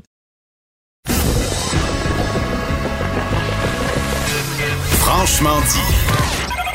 Appelez ou textez au 187 Cube Radio. 1877 827 2346. Maud, on va faire quelques nouvelles. Juste avant de, de te laisser me parler de, de l'UPAC, parce qu'il y a eu une entrevue fort intéressante ce matin, juste te faire, euh, je vais faire un petit clin d'œil. Hier, elle ajoute, OK, on parlait des maternelles 4 ans. Ouais. Parce que, tu sais, là, euh, François Legault a, a, a prêché par euh, excès de, de franchise hier. Il a dit, voyons, on fait longtemps qu'on le sait que c'est 800 000 piastres. Non, mon imitation est pas bonne. Il dit, même dans le temps que j'étais ministre de l'Éducation, on savait déjà que ça coûtait 800 000 piastres une classe de maternelle. Le problème, c'est que dans le programme électoral de la CAQ, ça disait que c'était pour être 120 000 piastres les classes de maternelle 4 ans. Et là, on apprend que, parce que hier, ils ont dit, finalement, là, c'est une fourchette entre 200 000 et 2 millions de dollars pour une classe de maternelle 4 ans. Ce qui est complètement ridicule, là. Imagine, tu fais venir un. Je donnais l'exemple, tu fais venir un, un, un paysagiste chez vous, là. Tu vas faire faire, je sais pas moi, le devant, là, tu sais, le, le, petit trottoir. Puis il dit Fait que mon petit monsieur, ça va vous coûter entre 1000 et 45 000 dollars. C'est peut que tu dises comme, dude. Sois plus précis. Hein, Pourrais-tu revoir tes affaires un petit peu? Bref, euh, c'était un peu ridicule, mais surtout, moi, ce que je disais à l'ajout hier, c'est que il y avait eu un reportage la veille de François Cormier sur euh, le coût des, des classes. Et Jean-François Roberge, le ministre de l'Éducation, disait euh, regardez, là, ce qui est essentiel, là, c'est qu'il n'y a pas un projet de classe de maternelle 4 ans qui va être fait au détriment de d'autres projets. sais, des classes avec pour des élèves à besoins spéciaux ou des rénovations de classes. Tu sais, il dit, Ouais. je- je- ça coûte peut-être cher, mais il n'y a aucun autre projet qui va être mis de côté. Et moi, j'ai dit hier, faut que Jean-François Robert, je fasse attention parce qu'en affirmant une chose comme celle-là, il s'assure qu'il y a bien du monde qui vont fouiller. Voir, ah oui, c'est vrai ça qu'il n'y a aucun projet qui a été mis de côté? Or, Véronique Yvon vient de sortir, la députée du Parti québécois qui critique en matière d'éducation, vient de recenser, euh, écoute, une, deux, trois, quatre, cinq, six, sept, sept demandes qui n'ont pas été acceptées à Montréal, en Montérégie, dans l'Anodière. Des projets donc refusés de rénovation d'écoles, de création de classes supplémentaires. Ça met le ministre Roberge un peu dans l'embarras. Un peu, un peu beaucoup dans l'embarras. Donc, euh, il aurait peut-être euh, dû faire preuve d'un peu plus de prudence. Hey, L'UPAC fait beaucoup, beaucoup, beaucoup jaser euh, au cours des derniers jours. Et ce matin, Benoît a eu la, la bonne idée de parler à Jacques Duchesneau, qui a été évidemment impliqué de, de très près dans tout ce qui est la gestion policière, la bataille contre la corruption. Donner une, une entrevue assez intéressante. Hein? Euh, ben voyons donc. J'ai comme manqué. Assez- assez pour que t'en- perdes de tes mots? euh, oui, exactement. Puis en plus, train a lire- été ému par Jacques Duchesneau. C'est le titre du segment. Puis en plus, je suis en train de lire une nouvelle qui vient de sortir, donc il va falloir que je te parle juste après. Euh, dans, oui, Jacques Duchesneau était en entrevue ce matin avec Benoît Dutrisac.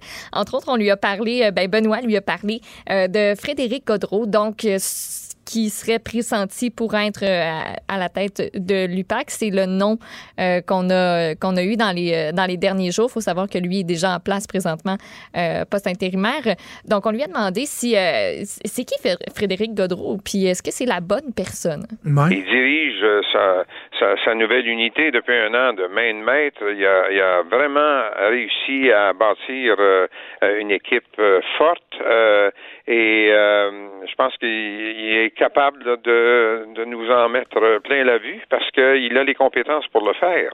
Mais, mais Alors, moi, faut, faut transmettre ce, ce message-là à la population parce qu'on a perdu confiance en l'UPAC. Oui, mais euh, il y a ces, ces huit années qui ont été assez pénibles pour tout le monde. Mais là, justement, il y a eu quand même 59 candidats. Euh, on le sélectionne lui. Je vous dis, c'est un, Wayne Gretzky de la police. Euh, J'en mets pas trop. Un Gretzky moins? de la police. Non, mais ça fait du bien euh, d'entendre Jacques Duchesneau dire ça parce que tu sais, il y a une crise de confiance euh, en- envers la police. Elle, est- elle est immense, elle est profonde. Et euh, donc là, le débat est mal lancé concernant Frédéric Gaudreau. Il y a eu la fuite, euh, le Parti québécois qui sort, qui dit non, nous, on veut un civil, etc. Et là, déjà, on se dit, bon, ça y est, tu sais, le processus est-tu déjà vicié? Est-ce que cette candidature-là est déjà scrap? Donc, d'entendre un Jacques Duchesneau qui, qui est respecté, qui est crédible, doit avouer que c'est pas toujours mon préféré? Je, dis, je vais quand même me permettre de dire ça. Euh, parce que des fois, on a l'impression que partout où il passe, il un petit peu de trouble qui, euh, hum, qui arrive. Mais n'empêche que sa connaissance, son honnêteté, sa crédibilité, je pense pas qu'on puisse la remettre en cause. Et de l'entendre, lui, vanter Frédéric Gaudreau, ça, fait quand même du bien. Puis tu parlais aussi du fait, est-ce qu'on devrait mettre un civil ou non à la tête de l'UPAC? C'est une demande, entre autres, de Québec solidaire, du Parti québécois qui avait été, euh, euh, qui avait été rapportée. On lui a posé la question, est-ce que ça changerait vraiment quelque chose? Est-ce que ce serait bénéfique Hmm. d'avoir un civil plutôt qu'un policier?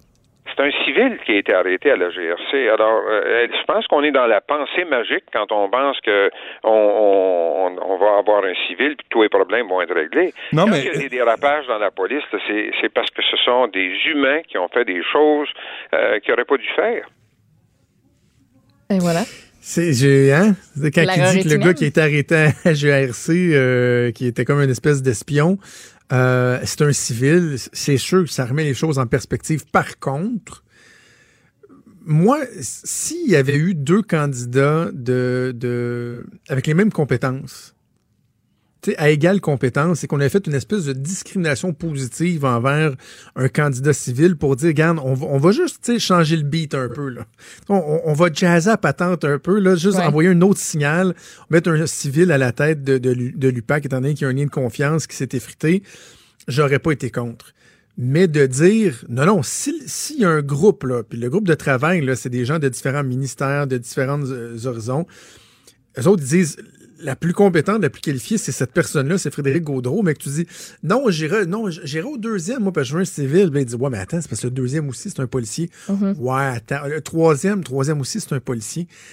Là, t'es rendu comme au quatrième ou cinquième ou sixième dans la liste là, avant de trouver un civil. C'est ça, pas à jusqu'à tout où- prix, mettons. Ben, c'est ça. Jusqu'où tu acceptes que la personne elle soit moins qualifiée, mais que, ah, elle est civile, elle répond à un autre critère qui est important pour toi. Tu sais, je pense qu'il faut, euh, il faut mettre ça dans la balance.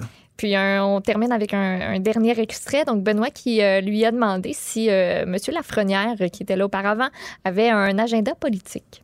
Mais je parle au niveau du gouvernement du Québec, mais on n'a pas fouillé ben ben. Puis je, je suis pas le seul à l'avoir fait. Vous vous rappelez qu'il y a eu quelques mutineries à l'intérieur du PAC. parce que Justement, euh, on avait des enquêtes qui n'ont jamais été capables d'aboutir. Mais ça, on verra. Il y a une enquête qui est en cours, mais euh, les preuves sont pas là. Hmm, ben faut, faut comprendre aussi que M. Duchesneau, M. Lafrenière, c'est pas nécessairement invité au même, au même party. Donc euh, là-dessus, sur son sur ses impressions sur M.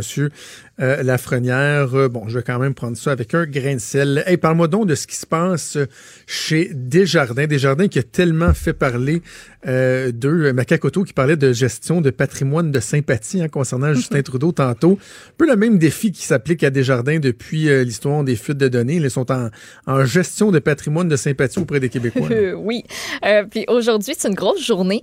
Euh, c'est ce qu'on a appris un peu plus tôt euh, ce matin. Les policiers qui interrogent simultanément 17 personnes d'intérêt, donc dans le cadre de l'enquête sur le vol de renseignements personnels qui a eu lieu. Ces rencontres-là sont menées par l'équipe intégrée d'enquête formée de la Sûreté du Québec, la police de Laval. A aussi d'autres corps policiers qui sont impliqués. Puis selon le communiqué de presse, ces interrogatoires-là, donc les 17 qu'on mène aujourd'hui, ça fait suite à 91 rencontres de témoins qui ont eu lieu un petit peu plus tôt cette semaine, autant à Québec, Montréal que Laval. Il y a aussi six perquisitions qui ont été menées par les enquêteurs dans quatre résidences, deux commerces. On a saisi du matériel informatique.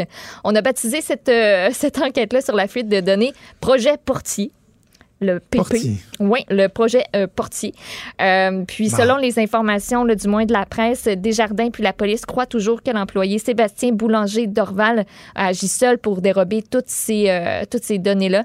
Les autres employés, les autres personnes, en fait, qui sont interrogées pourraient être des acheteurs potentiels d'informateurs, des facilitateurs ou encore des relations de cet employé-là. Donc, c'est un dossier qu'on va suivre assurément aujourd'hui. Puis, tu sais, tantôt, j'ai manqué de voix, là. Avant, euh, avant de commencer à te, à te parler de l'UPAC, euh, c'est parce que je suis sur Twitter depuis tantôt, puis je sais qu'on en a beaucoup parlé là, de la fameuse photo de Justin Trudeau, mais il y a eu Des un, photos, des vidéos. Ouais, des hein, photos, vidéos, euh, donc de blackface. Mais il y a eu un point de presse d'Andrew Scheer et le chef conservateur qui a confirmé que c'est son bureau qui avait été avisé par un citoyen de l'existence de la troisième vidéo et c'est eux qui l'ont coulé à Global News.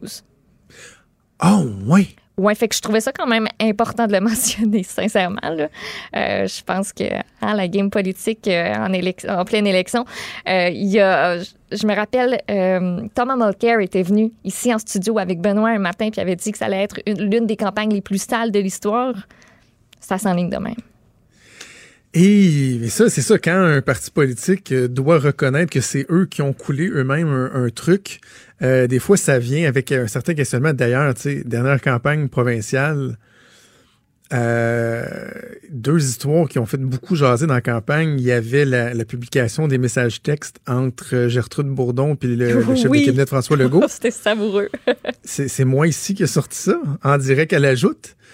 Et moi, évidemment, je donne pas mes sources, tu sais, mais je donne pas mes sources, mais je lis un échange de messages textes entre Martin Koskinen puis, puis Gertrude Bourdon. Fait que là, les, les- la CAQ avait été obligée de répondre à ça. Et l'autre histoire qui a évidemment euh, teinté la fin de la campagne électorale, ça a été euh, la nouvelle à l'effet que Guy Ouellet avait lui-même coulé de l'information au CAQIS pour nuire à sa propre formation politique, aux libéraux. Puis encore là, c'est moi qui ai obtenu cette information-là. C'est moi qui l'a qui l'a rendu pu- qui, a obtenu ça. Puis là, j'avais travaillé avec, euh, entre autres, Félix Séguin et Alexandre Biard du bureau d'enquête. Je trouvais que c'était tellement gros que je voulais pas juste sortir ça comme une, une anecdote politique. Là, fait que moi, j'avais écrit une chronique qui en parlait, puis eux avaient écrit euh, le texte où Guy Ouellet était confronté et tout. Puis tu vois encore là, c'était des courriels de la CAC qu'on avait obtenus. Au début, ils ont essayé de dire, ben ouais, non, but Dieu.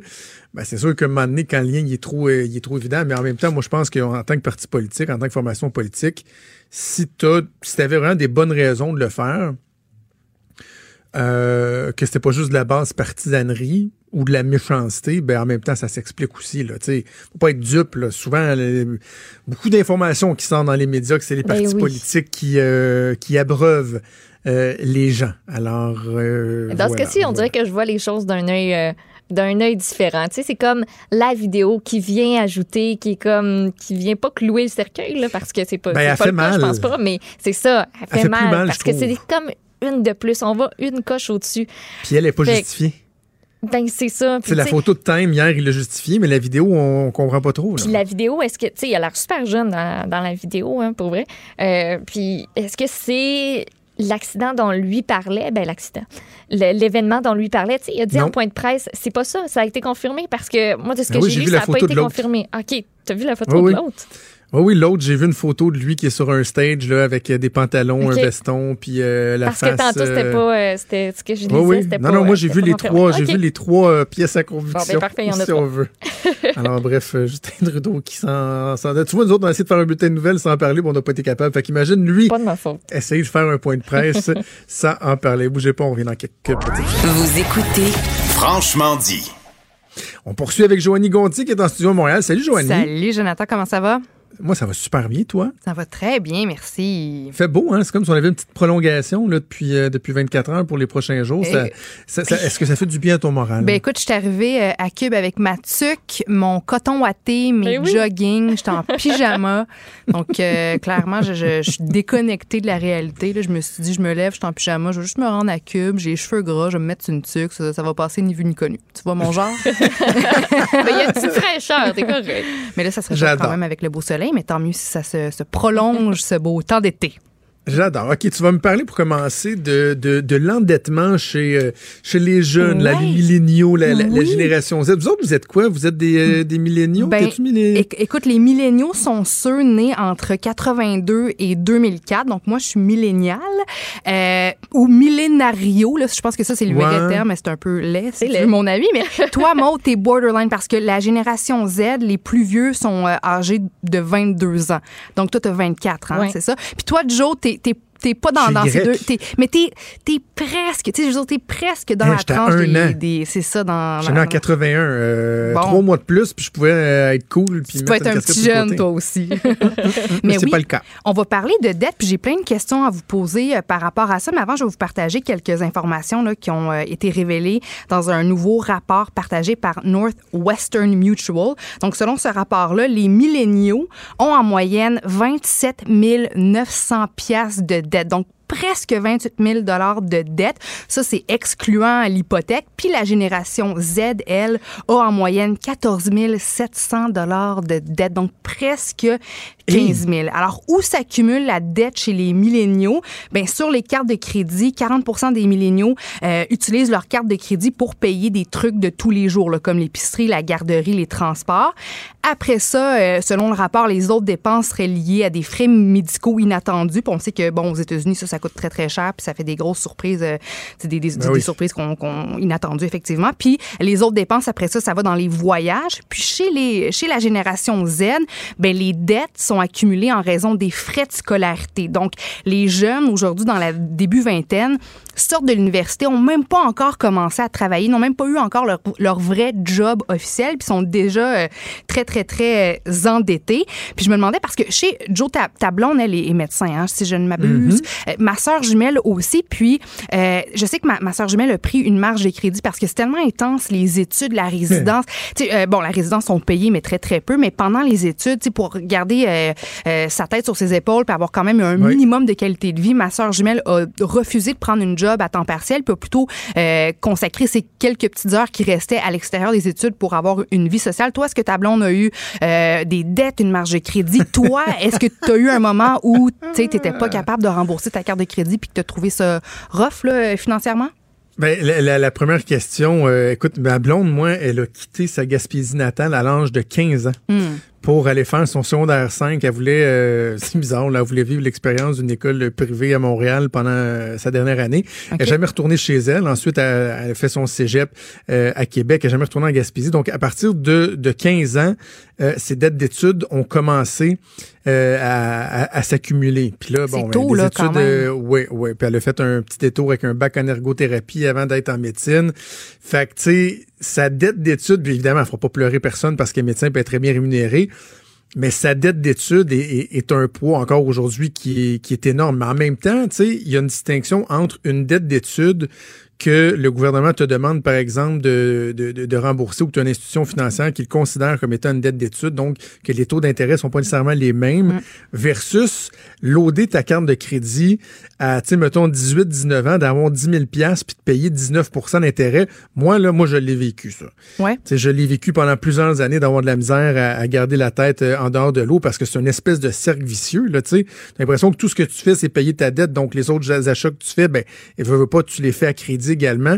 Euh, c'est- pas quelque chose d'agréable. Puis même quand tu es adulte, quand tu as des enfants, je trouve que la gestion des dettes, euh, c'est pas c'est pas quelque chose moi que j'aime. C'est le genre d'affaire qui peut facilement me réveiller la nuit. Ouais. C'est quoi euh, les, les- en tout cas ma soeur jumelle me disait que à l'université, dès que quelqu'un entre réussit à entrer en médecine à l'université, mais là tout de suite ça, ça se pète les bretelles puis ça s'achète déjà des gros chars, des Ben BM, oui. puis même des des condos juste parce que là son médecin puis ils s'attendent à avoir le gros salaire sauf que là si tu accumules des dettes des dettes parce que tu penses déjà vivre la grosse vie, ben ça c'est un problème euh, aussi. C'est épouvantable. Ouais. Et je, je tiens à souligner que ma blonde a, a jamais fait ça parce que sa dette, elle serait euh, euh, assez épouvantable. Ouais, elle, a eu sa première euh, voiture, une Mazda 3, elle avait euh, 24 ans. Là.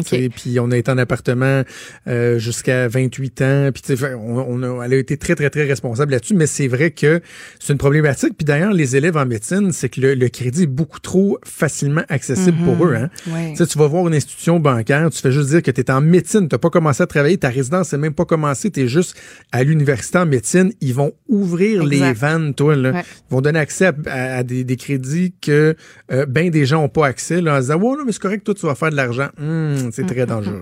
Toi, Maude, est-ce que tu as. Ben, d'abord, est-ce que tu as payé tes études? Là, tu es jeune encore. Est-ce que tu as des dettes? Est-ce que ça va bien? Est-ce que tu te fais un budget? Comment tu gères ça, toi, la- l'argent? euh, Moi, je suis chanceuse. ou pas? je suis, je suis très chanceuse. Moi, mes parents et mes grands-parents ont investi depuis que je suis toute petite dans un fonds pour mes études. Ils ont fait la même chose avec euh, avec Bravo. mon frère. Hmm. Euh, c'est le, pour vrai, c'est le plus beau cadeau, je pense, un des plus beaux cadeaux qu'on peut faire à ses enfants. Fait que je vous le dis, merci papa, merci maman. Euh, parce que en plus, moi, je suis allée à Jonquière pour faire euh, le programme d'art et technologie des médias. Donc, ce qui implique que, tu sais, oui, il faut que tu payes pour le cégep, c'est une technique, c'est trois ans, mais être à l'extérieur de la maison, au Saguenay, ben ça a permis aussi euh, tout ce qui est loyer, épicerie. Moi, j'en avais là, qui, qui travaillaient, qui étaient dans le même programme que moi, mais j'ai eu Wow. cette, cette chance-là de de, de pas travailler puis d'être confortable quand même. Puis par la suite, ben j'ai commencé à travailler. J'avais pas un super bon salaire, mais je suis retournée chez mes parents. Ça m'a permis d'accumuler euh, un petit peu tout ce que je pouvais mettre de côté, je le mettais de côté. Puis la seule dette que j'ai eue à un moment donné, c'était envers euh, une banque qui s'appelle euh, Papa Maman.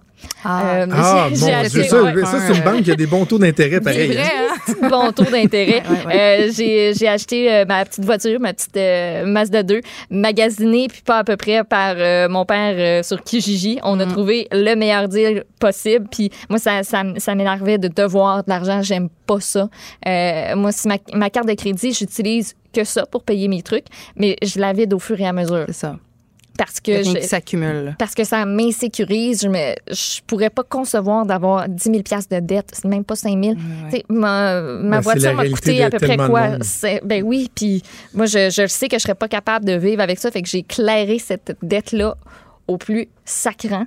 Euh, puis euh, là, j'en- ai pas, puis euh, je me concentre sur euh, Félicitations. mettre de l'argent de côté. Avant, je vais, je vais te poser la question, Joe, dans, dans une seconde. Je veux prendre ton pouls là-dessus puisque tu es, père de famille.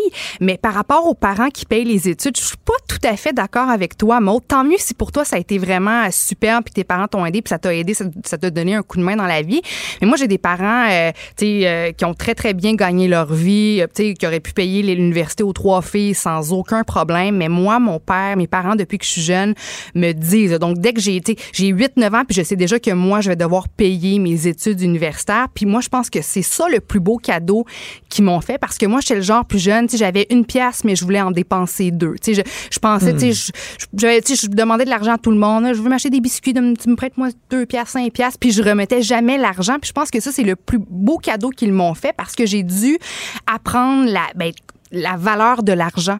Et puis, Ok, ben, non, j'a- mais j'avais pas cette notion-là. la valeur de l'argent, Ben, par exemple, ça, à cause ça, de ça, ça, je- mais ça, ça, je suis d'accord. Je a trouve que tu gères, tu n'as pas de dette, tu gères très bien ton argent. Mais je trouve que euh, des fois, les, les, euh, les enfants peuvent prendre pour acquis que les parents vont payer les études universitaires, vont aider à payer le loyer, vont payer, vont aider à payer la voiture. Puis des fois, nous, bon, on fait le, on fait de l'argent quand on a nos petits jobs à temps partiel, puis on dépense, on se paye des voyages dans le sud, on, on dépense pour des vêtements, puis on est plus ou moins capable d'en mettre de côté. Moi, j'ai plein, plein, plein d'amis endettés, mais ils s'en foutent un petit peu parce que c'est pas grave. Mes parents vont m'aider, mes parents vont m'aider.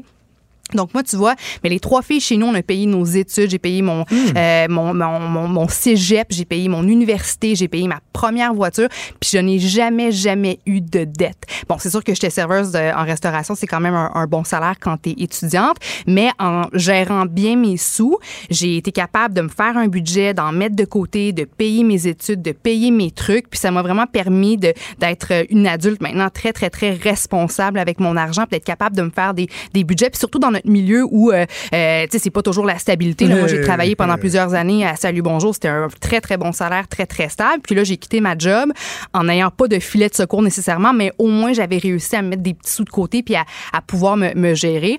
Alors, Joe, j'aimerais t'entendre là-dessus. Toi, est-ce que tu tu t'aimerais ou tu vas payer finalement les, les études de, de tes enfants?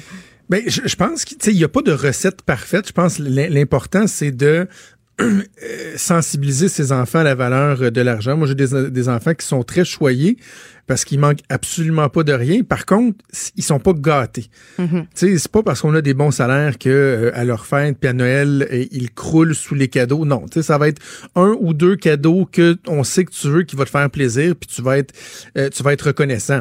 Pour les études, la question, je trouve qu'elle est intéressante. Tu vois, moi, j'ai eu un modèle où mes parents euh, ont payé mes études. Mes parents disaient, quand tu vas aller à l'école, on va payer tes études, mais dès l'âge de 15 ans, quand j'ai commencé à travailler, même à 14 ans, je gardais. Tu sais, j'ai acheté ma, ma première petite chaîne stéréo au Club Price. Ouais. Euh, à l'époque, on appelait ça encore le Club Price. Euh, J'avais payé presque 300 dollars à coût de 2-3 pièces de l'heure à garder des enfants. Euh, j'ai payé ma première voiture, je payais mon linge. À l'époque, je fumais. Il n'était pas question que mes parents payent pour mes trucs. Fait que, tu sais, mes parents disaient, garde, ton école, on va payer, mais le reste, tu vas t'en occuper. Puis, tu sais, à partir ça. de 16 ans, moi, je suis en secondaire 4, 5, je travaillais à temps plein. Là. Les soirs, les fins de semaine chez WH Perron.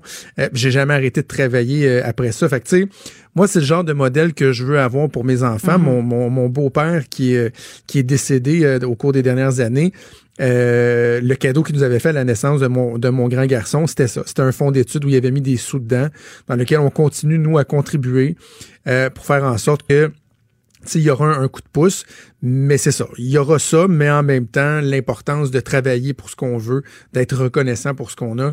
Euh, écoute, moi, c'est des valeurs qui sont fondamentales. Très bien dit. Est-ce que j'ai le temps d'enchaîner avec une petite nouvelle, Joe? Ou... Oui, oui, oui. Ben, je me disais pour euh, les, les milléniaux, la génération Z qui souhaitent rembourser le plus rapidement possible leur dette, ben, n'ont qu'à déménager en Italie à Molise, qui est une région au sud de, de l'Italie, juste à l'est de Rome. C'est vraiment beau. Là, je suis allée voir quelques images sur Internet. C'est à couper le souffle.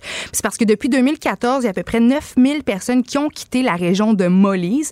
Puis en ce moment, dans toute la région au complet, on compte à peine 300 000 résidents. Donc, pour encourager les couples et les jeunes familles à, à se réinstaller dans la région, mais la ville a annoncé qu'elle allait offrir 27 000 dollars à ceux qui allaient s'y installer, euh, ben, s'installer dans, dans, dans l'un des 106 villages de la grande région de, de Molise. Donc, c'est à peu près 700 euros par mois pendant trois ans. Donc, comme ça, sur papier, c'est beau, mais il y a une condition, c'est que les nouveaux venus doivent, euh, doivent partir une petite entreprise. Puis ça, c'est assez particulier parce que, je sais pas si vous vous euh, rappelez, mais en mars dernier, en mars euh, 2019, il y a des petits villages où on vendait des maisons, des belles maisons, à 1 euro seulement. Le village de Zungoli, de, de Mousseau-Meli. Donc, des maisons qui, qui avaient besoin d'un petit peu d'amour. Des maisons dans lesquelles on pouvait vivre, mais qui avaient besoin d'être rénovées. Donc, on les vendait à 1 euro seulement. C'était assez symbolique. L'objectif, c'était d'attirer les investisseurs italiens ou étrangers pour que bon on redynamise un peu euh, un peu les territoires. Alors ma question pour vous, est-ce qu'il y a un endroit dans le monde où faudrait vous payer pour que vous ayez y habité tellement que vous trouvez ça euh, pas beau ou tellement que vous trouvez que les conditions là-bas euh, de vie sont, sont trop tough? Quelque part qui fait frite. Ouais. Non, s'il fait moins que, que, que 6 degrés, là, tu sais, si- si je peux choisir, là, mettons, où je vis, euh, il n'y aura pas d'hiver. Il n'y aura Moi, pas de neige. euh, tu, pas tu me paierais pour aller en Australie, puis j'irais pas. Ah! Pourquoi? Hey, c'est mon rêve, Joe. À cause des serpents. À cause des serpents? Oh, ouais. J'ai déjà dit à ma Ah, blonde, c'est plate, je pourrais jamais aller en Australie. J'ai une phobie, j'ai une phobie. euh, OK, c'est euh, il y a des koalas, il y a des, petites couleuvres, des petites couleuvres aussi, là, les, petites, les, petites, euh, les petites couleuvres de la Il y a des cour. là. Serpents. Oh, ouais. Oui, Bon. je vous raconterai pourquoi j'ai une phobie. Hey, Joanie, on a plus de temps. C'est Hey, un plaisir ben, comme à merci. chaque semaine. Merci à vous. Puis euh, on remet ça la semaine prochaine. Absolument. Il est franc et nuancé. Jonathan Trudeau. La politique lui coule dans les veines. Vous écoutez Franchement dit. Maude, oui. parle-moi, s'il te plaît, de la traverse Matane-Bécomo. Godbout, s'il te plaît. Je- je- ça faisait longtemps que j'en avais pas entendu parler. La traverse est assurée par le traversier Sarema 1. Ça, c'est un navire qu'on a acquis après que tous les autres qui euh, l'ont précédé ont scrappé. Fait que, tu sais, c'est comme la dernière solution, c'est celui-là qui tient le fort. Euh, le navire, hier, euh, en après-midi, a percuté un quai. Il est entré en collision avec la rampe d'embarquement du quai de Godbout. On dit qu'il s'agit d'un contact mineur, que le traversier n'a pas subi de bris, mais que la rampe d'embarquement a été endommagée au niveau de certains cylindres hydrauliques, ce qui a fait un petit déversement d'hydrocarbures, d'ailleurs, dans le fleuve. Le navire a été redirigé à Bécomo pour que les passagers puissent débarquer. Ça, c'était une cinquantaine de kilomètres à l'ouest de Godbout. Et les gens qui attendaient le traversier à Godbout ont été redirigés vers Bécomo. La clientèle piétonne, ben, c'est la STQ qui s'en est occupée. Puis ce matin, euh, François Bonnardel a été appelé à commenter euh, cet euh, incident-là. Il évoque une erreur humaine, un système aussi de communication qui semblait ne pas fonctionner. Il dit que c'est une situation qui est impardonnable, mais il a aussi rappelé que le navire, le Sarima, qui effectue la liaison Matane-Côte-Nord, est pas adapté du tout pour le quai de Godbout. Pourquoi ils l'ont jeté? fait que, fait que c'est ça. Moi, je pensais qu'après l'épisode du Apollo, là, acheté l'Apollo, et, et d'ailleurs, les, les, les auditeurs euh, de Cube euh, se souviennent assurément de mon fou rire où j'étais tout seul comme un Oui. C'est ça qu'on entend dans, dans le promo, d'ailleurs, quand je dis seulement j'étais pas tout seul, euh, où je disais, tu sais, dans le fond, on a acheté un traversier, puis on s'est rendu compte que finalement, c'était une auto-tamponneuse, tu sais. Bing, bang, sais, comme une pinball machine, ça revolait partout, cette affaire-là. Et là, mais lui, il l'avait acheté d'une cour à scrap, tu sais. Ils en ont acheté un bon, le CRMA, ça a coûté je sais pas combien de millions. En attendant que l'autre qu'on a fait construire, je sais pas combien de dizaines de millions, centaines de millions, ils finissent par leur nipper parce que finalement, il était tout croche alors qu'il est neuf. C'est pathétique, c'est catastrophique. Euh, ça répond vraiment bien, hein. C'est pas parce qu'on rit que c'est drôle. Mais c'est le cas. C'est le cas. Bref, on va continuer euh, à suivre ces déboires-là. Parlant de déboires, très hâte de voir ce que Justin Trudeau euh, va faire aujourd'hui, va réagir pour l'instant. Il est censé être en euh, point de presse cet après-midi euh, de ce que j'ai ils de ce ont, que ils ont pas passer, hein. annulé sa journée, mais ils revoient l'horaire de la journée. Donc, on aura assurément l'occasion d'y revenir demain. Merci, Maude. Merci Bye. à Max et à Mathieu. On se reparle demain à 10h. Salut.